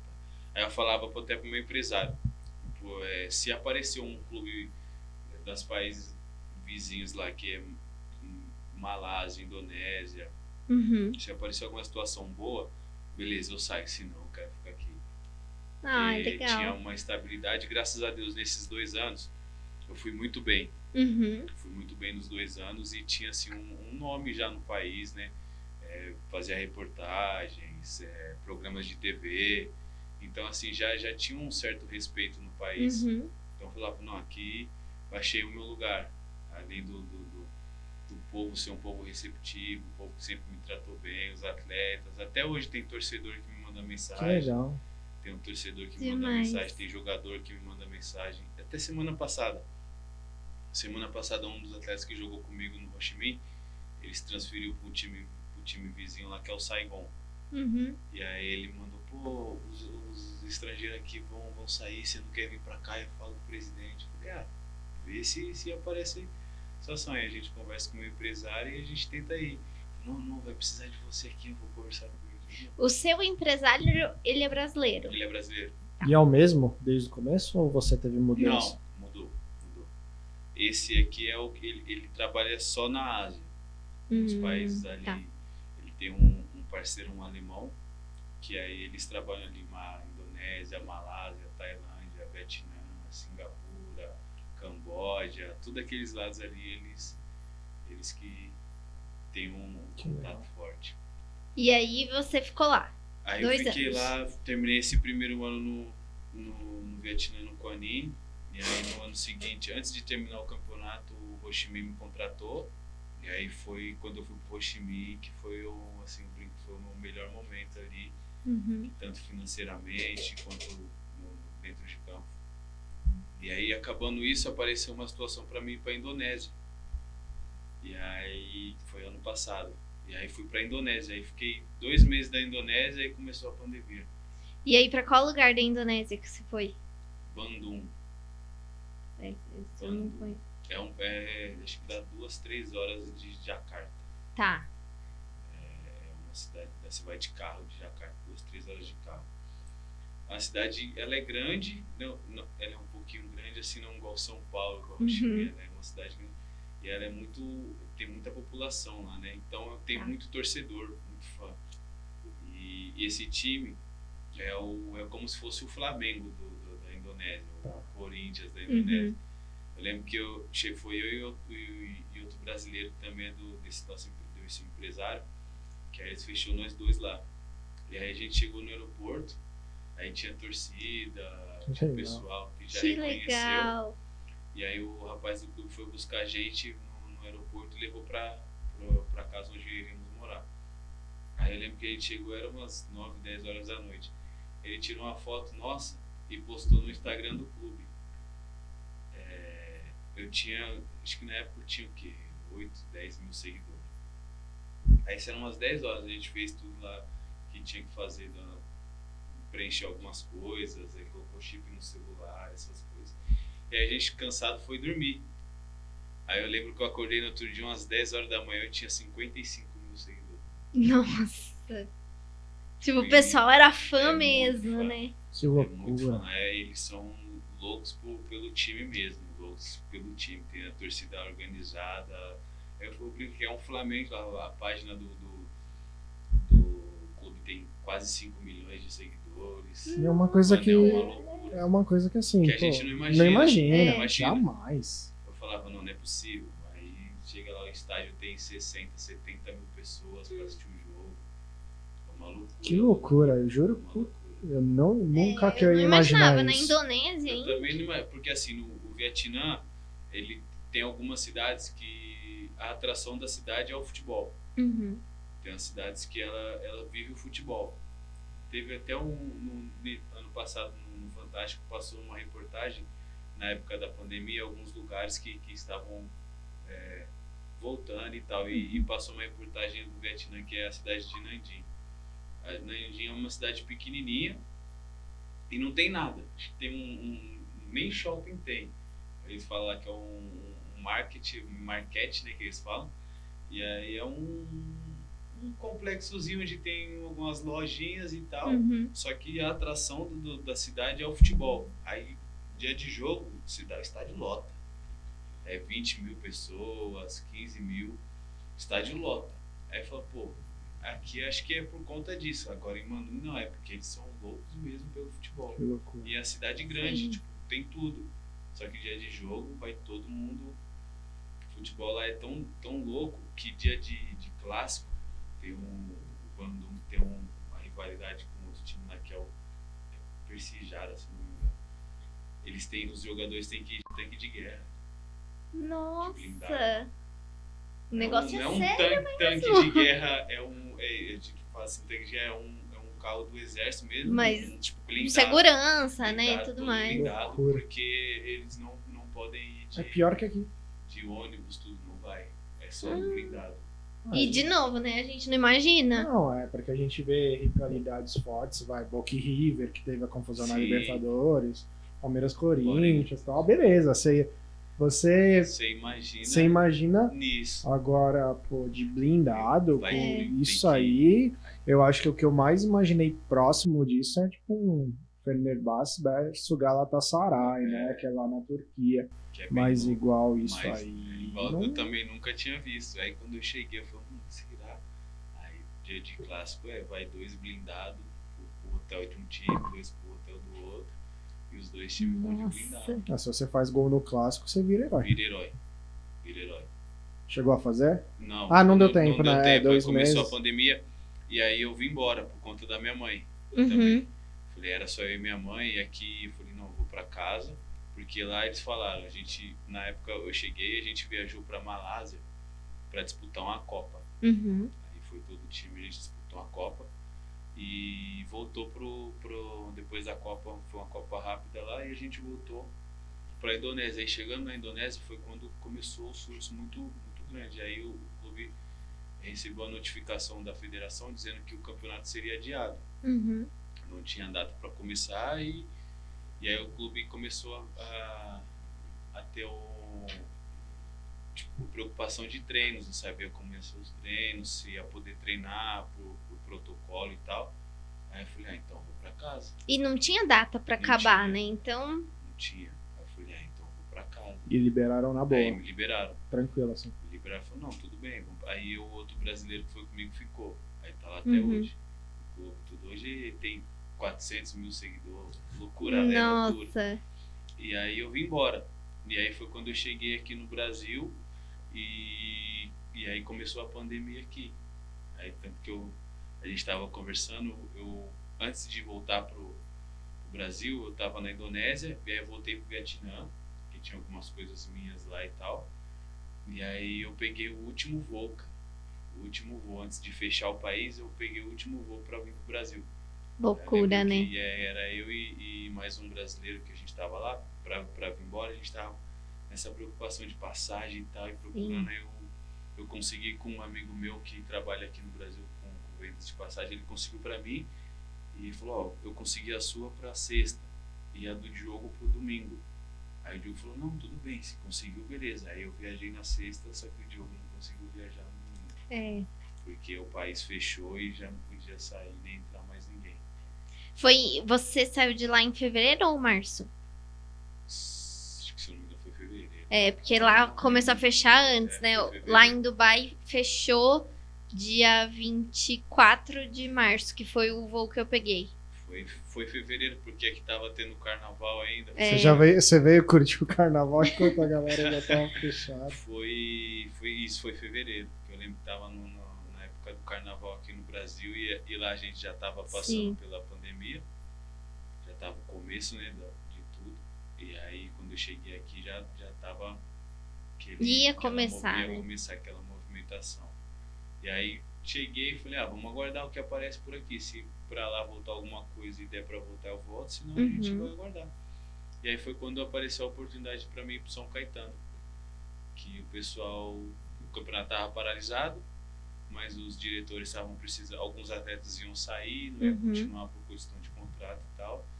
E aí um, um, um conhecido meu que mexe com, que é empresário também, falou, ó, tem uma, você tá no Brasil? Eu falei, tô. Mas como é que tá a questão de, de contratos? Eu falei, não, eu peguei a liberação para vir embora, porque lá não tem previsão de volta. Ele falou, se eu arrumar uma situação para você aqui no São Caetano, te interessa e tal. Eu falei, ah, vai ser bom, eu vou, ia ficar aqui no Brasil parado esperando. Sim, pelo menos tá eu fazendo voltar alguma Minha coisa. atividade.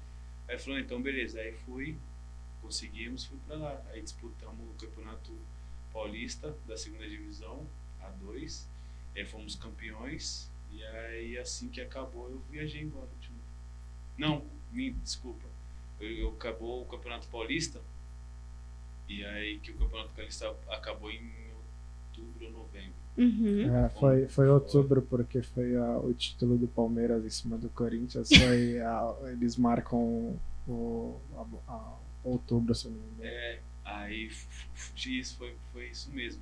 Aí fomos campeões e aí eu recebi uma, uma proposta para ir pro Juventus da Moca. Tá. E aí eu falei, pô, mas eu, eu tinha essa situação para voltar pro Vietnã. Uhum. Só que aí, infelizmente, eu tive que entrar na justiça contra o São Caetano. Uhum. Por questões salariais e tal, a gente teve esse, esse problema. E aí eu, eu saí por liberação judicial. Uhum. Só que quando eu entrei na justiça, eu entrei assim que eu saí.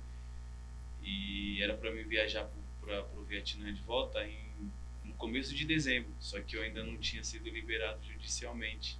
Nossa. Aí foi quando o pessoal, o Diogo, o Diogo que veio comigo, voltou para lá. Outros atletas voltou, voltaram e eu não pude voltar por Uhum. conta disso. Porque eu poderia voltar, viajar para lá e chegar Não lá poder não jogar. poder jogar. Sim. Porque a, a justiça não, Na teoria você ia ter contrato com o São Caetano. É, É. aí eu falei, fiquei nessa indecisão, falei, é melhor não ir. Ah, se às vezes a gente viajar e a liberação sair, você já vai estar lá, é menos mal. Falei, mas o problema é se a liberação Se não sair. sai, daí você fica comigo na mão. Aí falou, não, então vamos aguardar. Aí aguardamos. E aí o pessoal viajou, acho que uns cinco dias depois que o pessoal viajou, saiu a liberação. Nossa, E- não era pra ir mesmo, não era né? pra ir. Mas é legal você tocar nesse ponto, porque, vamos lá, na teoria você, você foi da Europa, aí foi pra Ásia, encontrou um, um primeiro mundo, porque Sim. lá pra, é a estrutura dos caras de primeiro mundo pra eles, né? Você falou, pô, era. Já dava entrevista pra programas, disputei clássico, ia disputar clássico com tanque de guerra. Então você tinha uma estrutura legal. Aí você volta pro Brasil.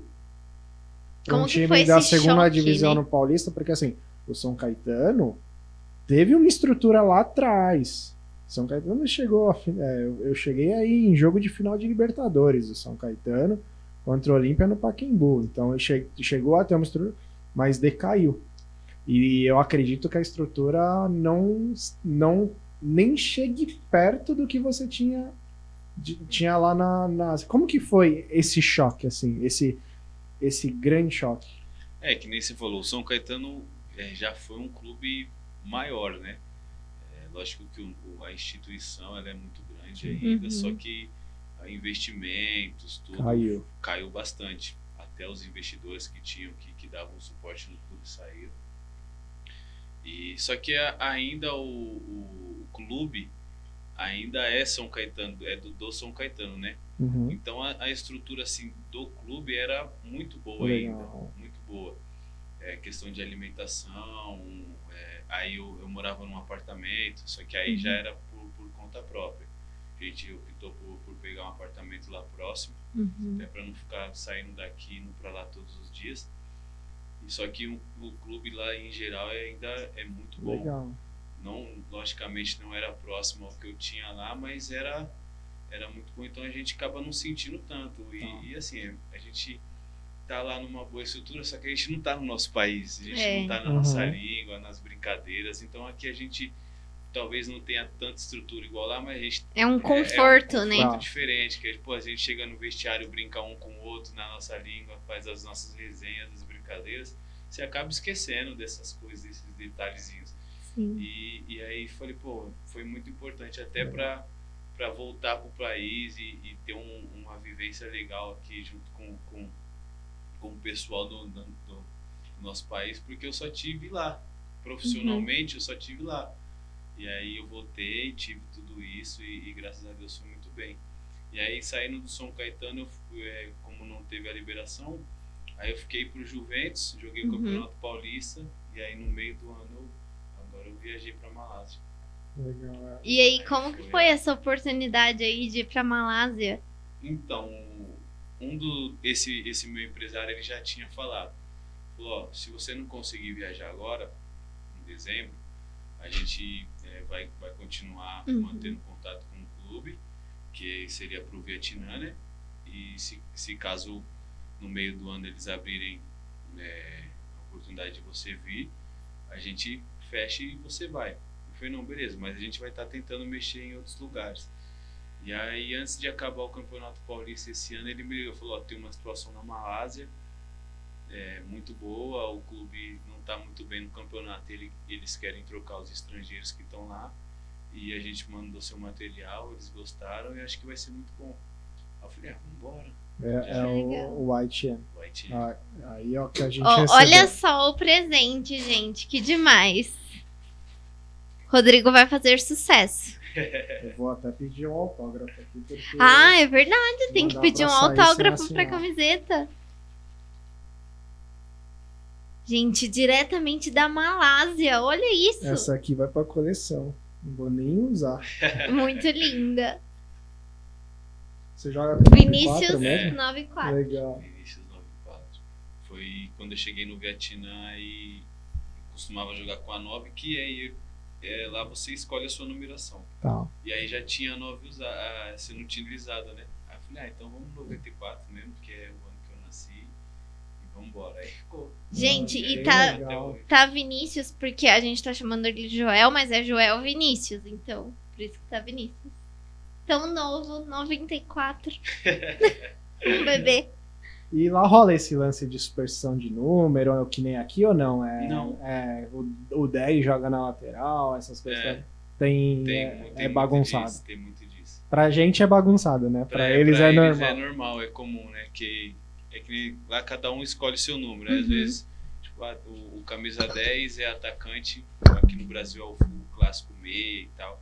Às vezes lá tem, tem time lá que o lateral joga com a 10 porque ele escolheu antes, ou ele tem a superstição de só jogar Ah, com a 10. não, não é igual aqui, né? Que já é meio tabeladinho, assim. É, aqui você olha o 10 e você fala, ah, tem que marcar esse cara. É, Ah, entendi. lá não, lá tipo, ele tem jogador que tá, ah, eu, eu só jogo com a número 50, mas ele é zagueiro, atacante, eu só jogo com a 9, mas eu sou zagueiro.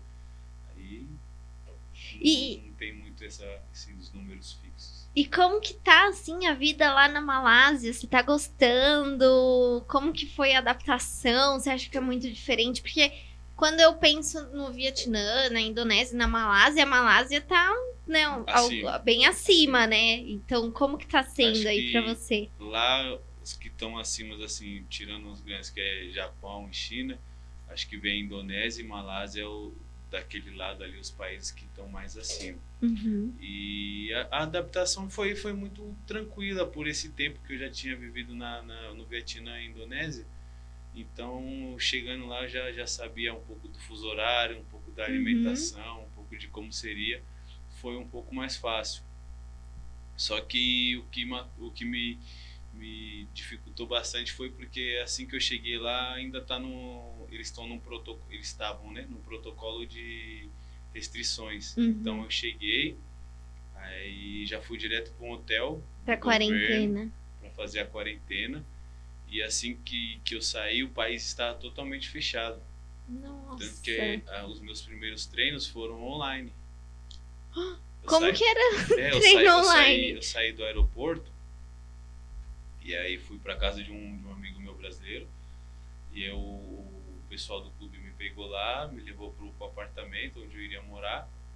E aí o, o falou, ó, pelo protocolo da, da- do governo ainda acho que tem mais uma ou duas semanas que a gente tem que fazer os Uhum. treinos online. Então o treino online era o quê? Eu gravava um treino, fazia um- uns exercícios, gravava, mandava pro preparador físico. Não. E aí esse era o meu treino diário. Foi uns quatro dias assim, quatro, cinco dias Uhum. desse jeito. Aí depois foi liberado o treino presencial. Aí a gente ia pro campo, aí já fazia os treinamentos, só que só podia fazer isso. Era do campo pro, pro apartamento, do apartamento pro campo. Uhum. O máximo que podia ir era no mercado, era a única coisa que estava aberta era mercado e farmácia. Então aí tinha um mercado no, no- no condomínio, né? No, no hall do, do condomínio onde eu morava. Então a gente descia no elevador, ia pro mercado, do mercado para casa. Essa era foi foi uns dois meses assim a, a minha vida. Nossa. A chegada lá foi foi bem. Então não teve nem o que adaptar, porque eu só ficava dentro de casa, comia e Diferente, treinava. né? É. Que loucura. E é legal que você vê que o pessoal lá respeita essas restrições, né? Sim, é. É uma educação forte voltada pra. Pô, se a gente respeitar, vai passar mais vai passar rápido, mais né? rápido. Sim. Tem essa consciência, né? Lá até restrições de, de é, é, municípios tinha. Uhum. A gente mora, eu morava na cidade de Kuala Lumpur. É, o distrito que chamava lá é Chalão.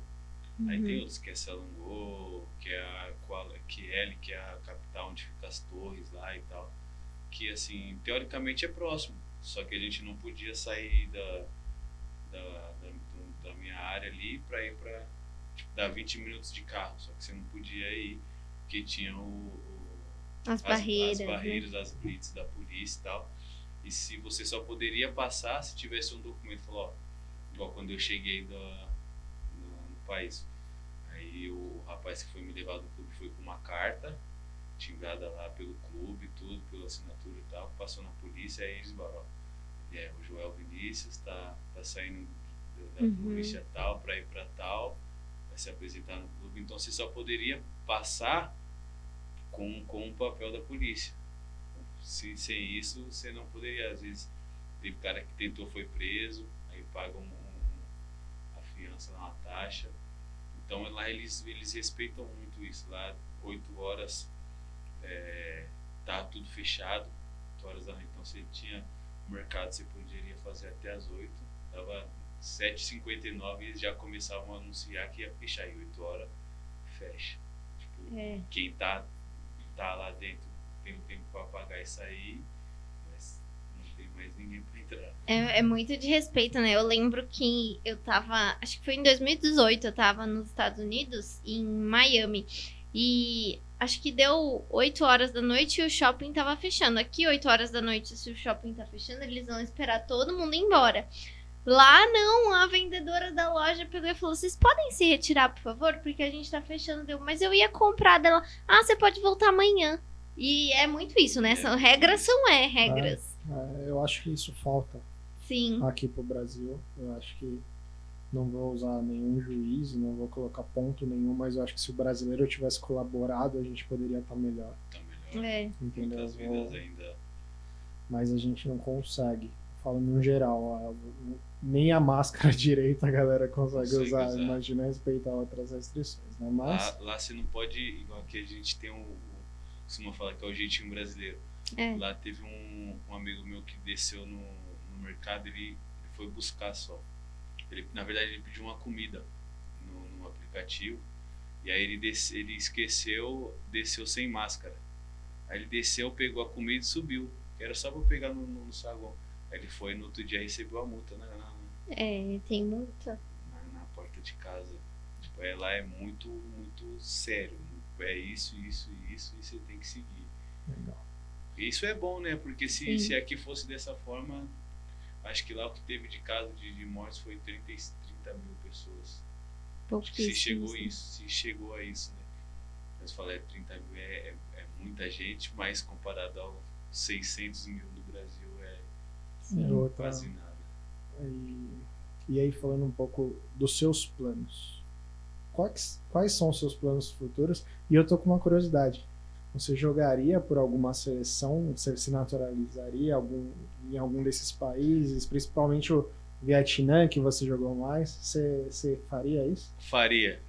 Ai, que Faria. bonitinho. É porque assim, no Vietnã, é, eles têm, hoje eles têm uma política de não aceitar mais estrangeiro na seleção. Uhum. Teve até um, um brasileiro que jogou comigo no Ho Chi Minh, que ele, ele chegou a jogar pela seleção. Ele mora acho que hoje é 16 anos. É casado com uma vietnamita, tem filhos, tudo. Aí você pode pegar o passaporte após 5 anos no Uhum. país, jogando no país. Aí você pode ter o direito a entrar com, com pedido e tal para ter o passaporte. E aí ele conseguiu ainda jogar. Ele jogou pela seleção e tudo. Aí depois o- os próprios atletas que, que eram convocados locais começou a pedir para não não convocarem os estrangeiros naturalizados, Não. porque eles falavam falavam que tirava o lugar dos amigos deles. Hum. Tipo, ah, tá vindo o o Joel vai vir e vai tirar o lugar do, do vietnamita Uhum. tal. E aí eles entre eles entraram com, com isso e pediram para a federação, o pessoal não convocar. E aí pararam de convocar. Tem muitos brasileiros, tem muitos estrangeiros lá. Tem um argentino lá que é muito bom, que é do, do mesmo empresário que eu. Ele tá lá acho que uns 10 anos já, tem o passaporte, tudo, só que ele não pode. E assim, eu, eu, eu penso em, em, em me naturalizar, se, Uhum. se possível. Mas eu falo, é, a gente tem o sonho ainda de, de sei lá, vestir a amarelinha, né? Essa camisa da Sim. seleção, mas eu falo, não, não descartaria. Tanto que tem um, um amigo meu, o Diogo, vou dar um abraço para ele, que ele certamente vai assistir. Ele, ele se naturalizou para. Né, é na Ásia agora também, mas agora eu esqueci o nome do país. Eu sei que ele se naturalizou e disputou até a eliminatórias da, da Copa do Mundo. Que legal. Olha. Ele, ele, e um, um dos amigos meu que, que, que jogou na Malásia também se naturalizaram. Agora me fugiu o nome do país, mas jogaram eliminatórias da Copa, é, jogaram contra as seleções grandes lá e aí fala assim, é uma, uma oportunidade, uma experiência que- Lógico, é. que você pode viver, né? Falar, ah, se, se pintar uma oportunidade, com certeza eu, eu vou me naturalizar assim.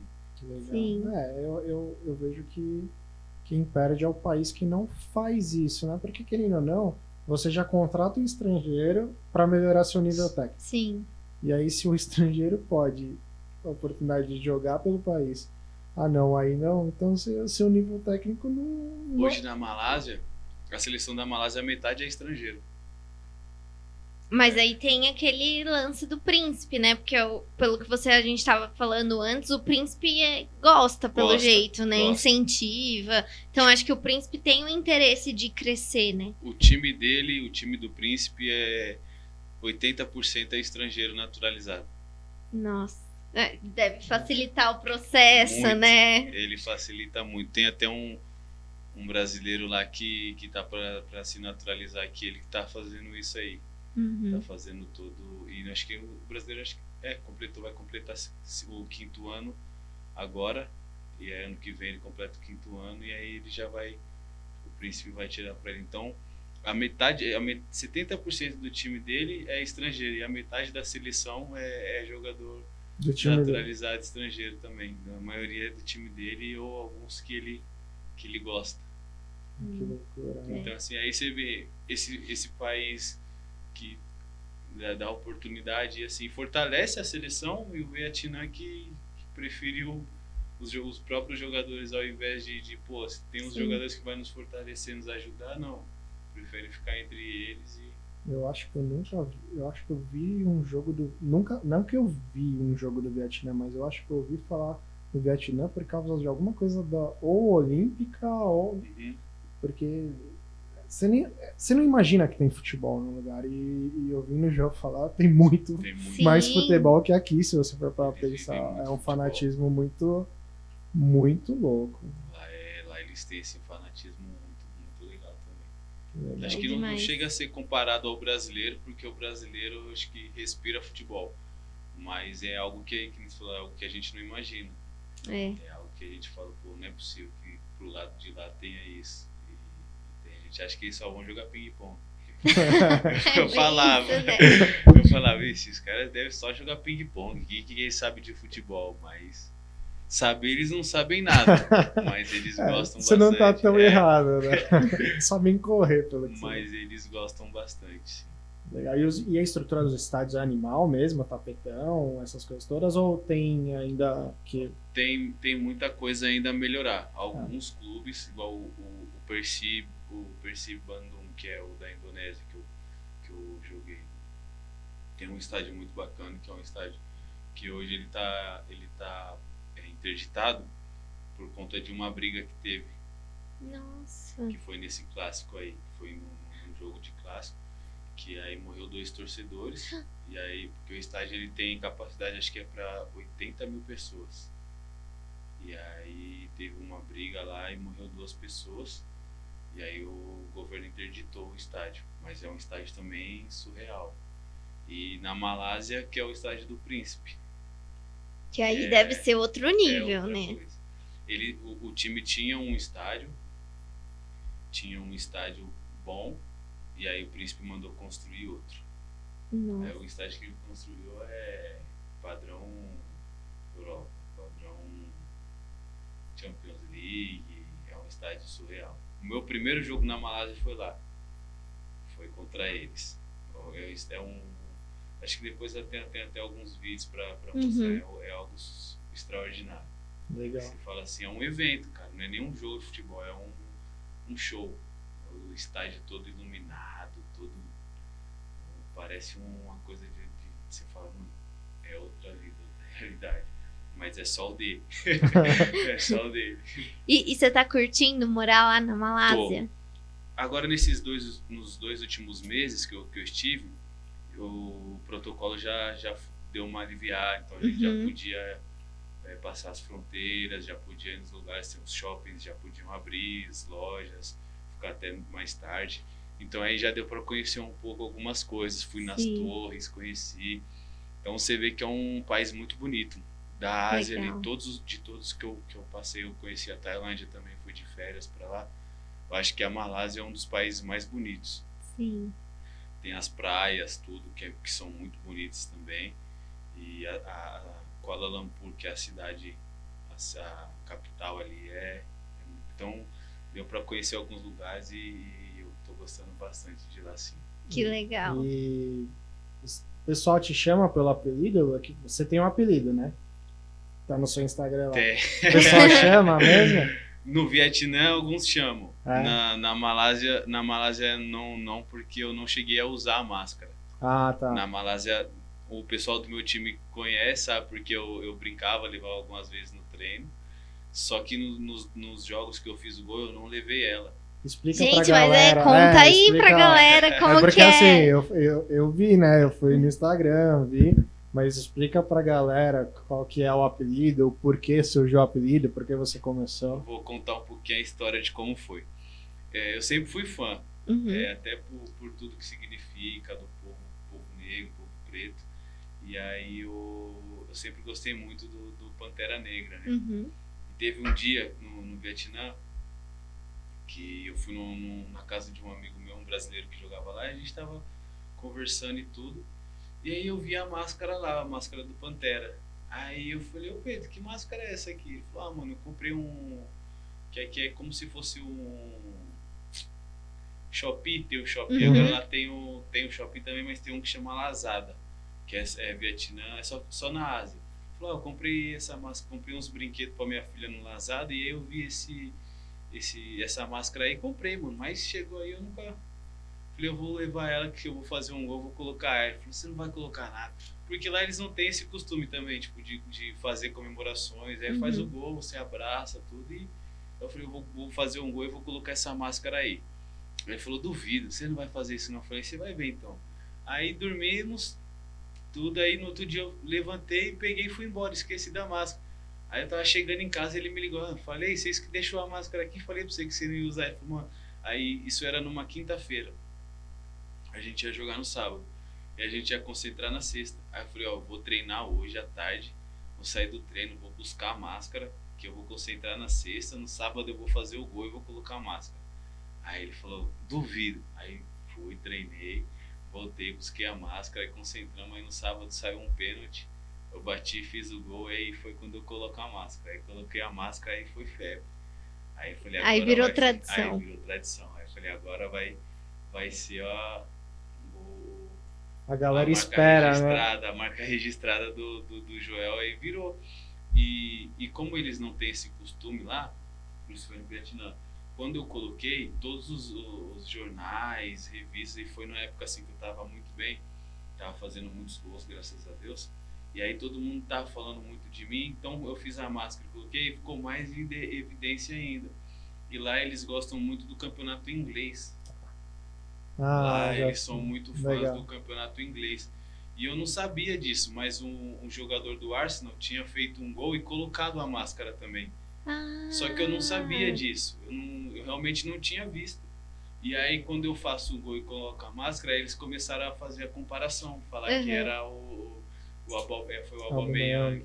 Falar que era o Aubameyang no Vietnã, que era que começou a simbolizar e tal. E aí ficou muito marcado. Então aí toda vez que eu fazia o gol, eu colocava a máscara. Que e aí legal. virou marca registrada. Aqui no São Caetano também coloquei. No Juventus, quando eu fiz o gol, coloquei lá na Indonésia. Só na Malásia que eu não coloquei, porque os jogos que eu levei, que eu fiz os gols, eu não tinha levado ela. Um Hum. foi com, com, contra o Príncipe, foi o meu primeiro jogo. Então aí eu acabei não levando ela. E, e aí nos outros jogos eu falei, ah, acabei deixando ela um pouco guardada. Falei, de- deixa ela aqui daqui a pouco. Ela... Vai que eu faço contra o time do Príncipe, É. ele não gosta E o muito. pior é que eu fiz o gol. Meu primeiro jogo, meu primeiro gol foi contra o time do Príncipe. Eu falei, mano, se eu colocar essa máscara. Ou ainda bem então, Eu vou ser deportado. Joel, ou então Joel vai conquistar o príncipe, né? É. Daqui a pouco a gente vai ouvir falar que o Joel tá no time do Ah, sim, príncipe. eu espero. Olha só, É. é um objetivo então? Objetivo, objetivo. Legal, É legal. legal, eu espero que você consiga chegar nesse Com objetivo. certeza. Obrigado. Eu. Onde que a gente consegue assistir esses jogos? Tem algum É verdade. No? YouTube. No Na No Malásia, YouTube. o campeonato malaio, é, ele passa no YouTube. Tem um canal no YouTube que transmite todos os jogos. Olha só. Depois a gente vai deixar o link aqui na descrição pra gente conseguir ver os jogos do Joel, né? E prestigiar. Olha Todos só os que legal. Lá são, são transmitidos no YouTube. No Vietnã tinha um aplicativo, Aí eu não sei como que está agora Uhum. por conta da pandemia, mas o campeonato também lá tá parado. Tanto que esse ano não teve, acho que teve 10 rodadas e aí eles pararam o campeonato. Pode ser que volte ano que vem, pode ser que eu volte para lá também, não sei. Mas eu sei que na Malásia todos os jogos eram transmitidos pelo YouTube. Que legal. Legal. Transmissão ao vivo pelo YouTube. É, animal. E deixa um recado para tanto para a galera que falando de mercado, né, da galera que tá tá enfrentando uma dificuldade ou tá pode estar perto do diamante, mas está pensando em desistir, e também para molecada, às vezes o pai, a mãe tá vendo esse episódio quer mostrar pro filho um, um jogador de futebol. Deixa um recado para essa galera que ou tá começando ou então tá passando por algum ponto Um para isso. Isso aí foi o que eu passei bastante também. Que nem a gente conversou ali agora. É, com 15 anos eu fui para um lugar e achei que ali seria o ápice, mas o, mundo do futebol, a vida do, do atleta, ela é instável. Isso acho que eu falo em, toda, em todas as é, categorias né, do, do atleta, seja no futebol é, ou qualquer outro esporte, ela é muito instável. Às vezes você tá, tá bem, aí tem uma lesão ou alguma coisa que, no, no caso tipo, ah, eu tive fratura no nariz e eu optei por, por, por desistir, por parar. E alguns atletas tipo, tem, uma, tem uma lesão, outros têm algum momento difícil, igual eu tive no, no América Mineiro, eu tive um momento difícil de não estar bem. No, no Criciúma eu tive um momento difícil também, que foi a, a, a vista. Só que o que eu falo é que a gente não pode desistir. A gente Sim. não pode desanimar, se é um sonho. Hoje, graças a Deus, eu tenho bastante, bastante eh, pessoas que me seguem no, Instagram, que às vezes mandam mensagem, que, que falam. E, o meu conselho é sempre eh, olhar para frente e, e não olhar para a dificuldade. Você Sim. olha para o seu objetivo. Eu costumo, costumo falar que quem, quem sabe o que quer não, não tem medo do processo. Às vezes vai ser Sim. difícil, às vezes vai. Às vezes não. Sempre é difícil, né? É. Vai ser difícil, vai ser complicado, mas a gente tem que persistir. Nem a gente comentou no começo, é aquele cara que está buscando os diamantes e às vezes o seu pode ser só mais uma paredezinha que, que fina, que é um, um estralinho ali, um, um murro, você derruba a parede e aí você acaba optando por desistir. E o cara que está aí com a rocha inteira vai continuar e ele vai alcançar. Sim. A minha vida foi isso. Eu tive muitas quedas, tive mu- muitos problemas, mas nunca desisti. Então é o que eu passo, é persistência. Futebol, ele vai muito nisso. Eu tive muito, muitos amigos que, tipo, tecnicamente, às vezes tinha mais qualidade que eu. Uhum. Igual a gente comentou no caso do, do Vini, o Beiço, era um cara que a gente olhava assim e falava, mano, esse cara jogando, ele é Absurdo. ele é Uhum. um absurdo. E hoje, tipo, você vê ele novo, mas ele não joga mais. Ele, tipo, então você fala, pô, um cara que tinha a qualidade que tinha, podia jogar por muito tempo em clubes grandes, enormes.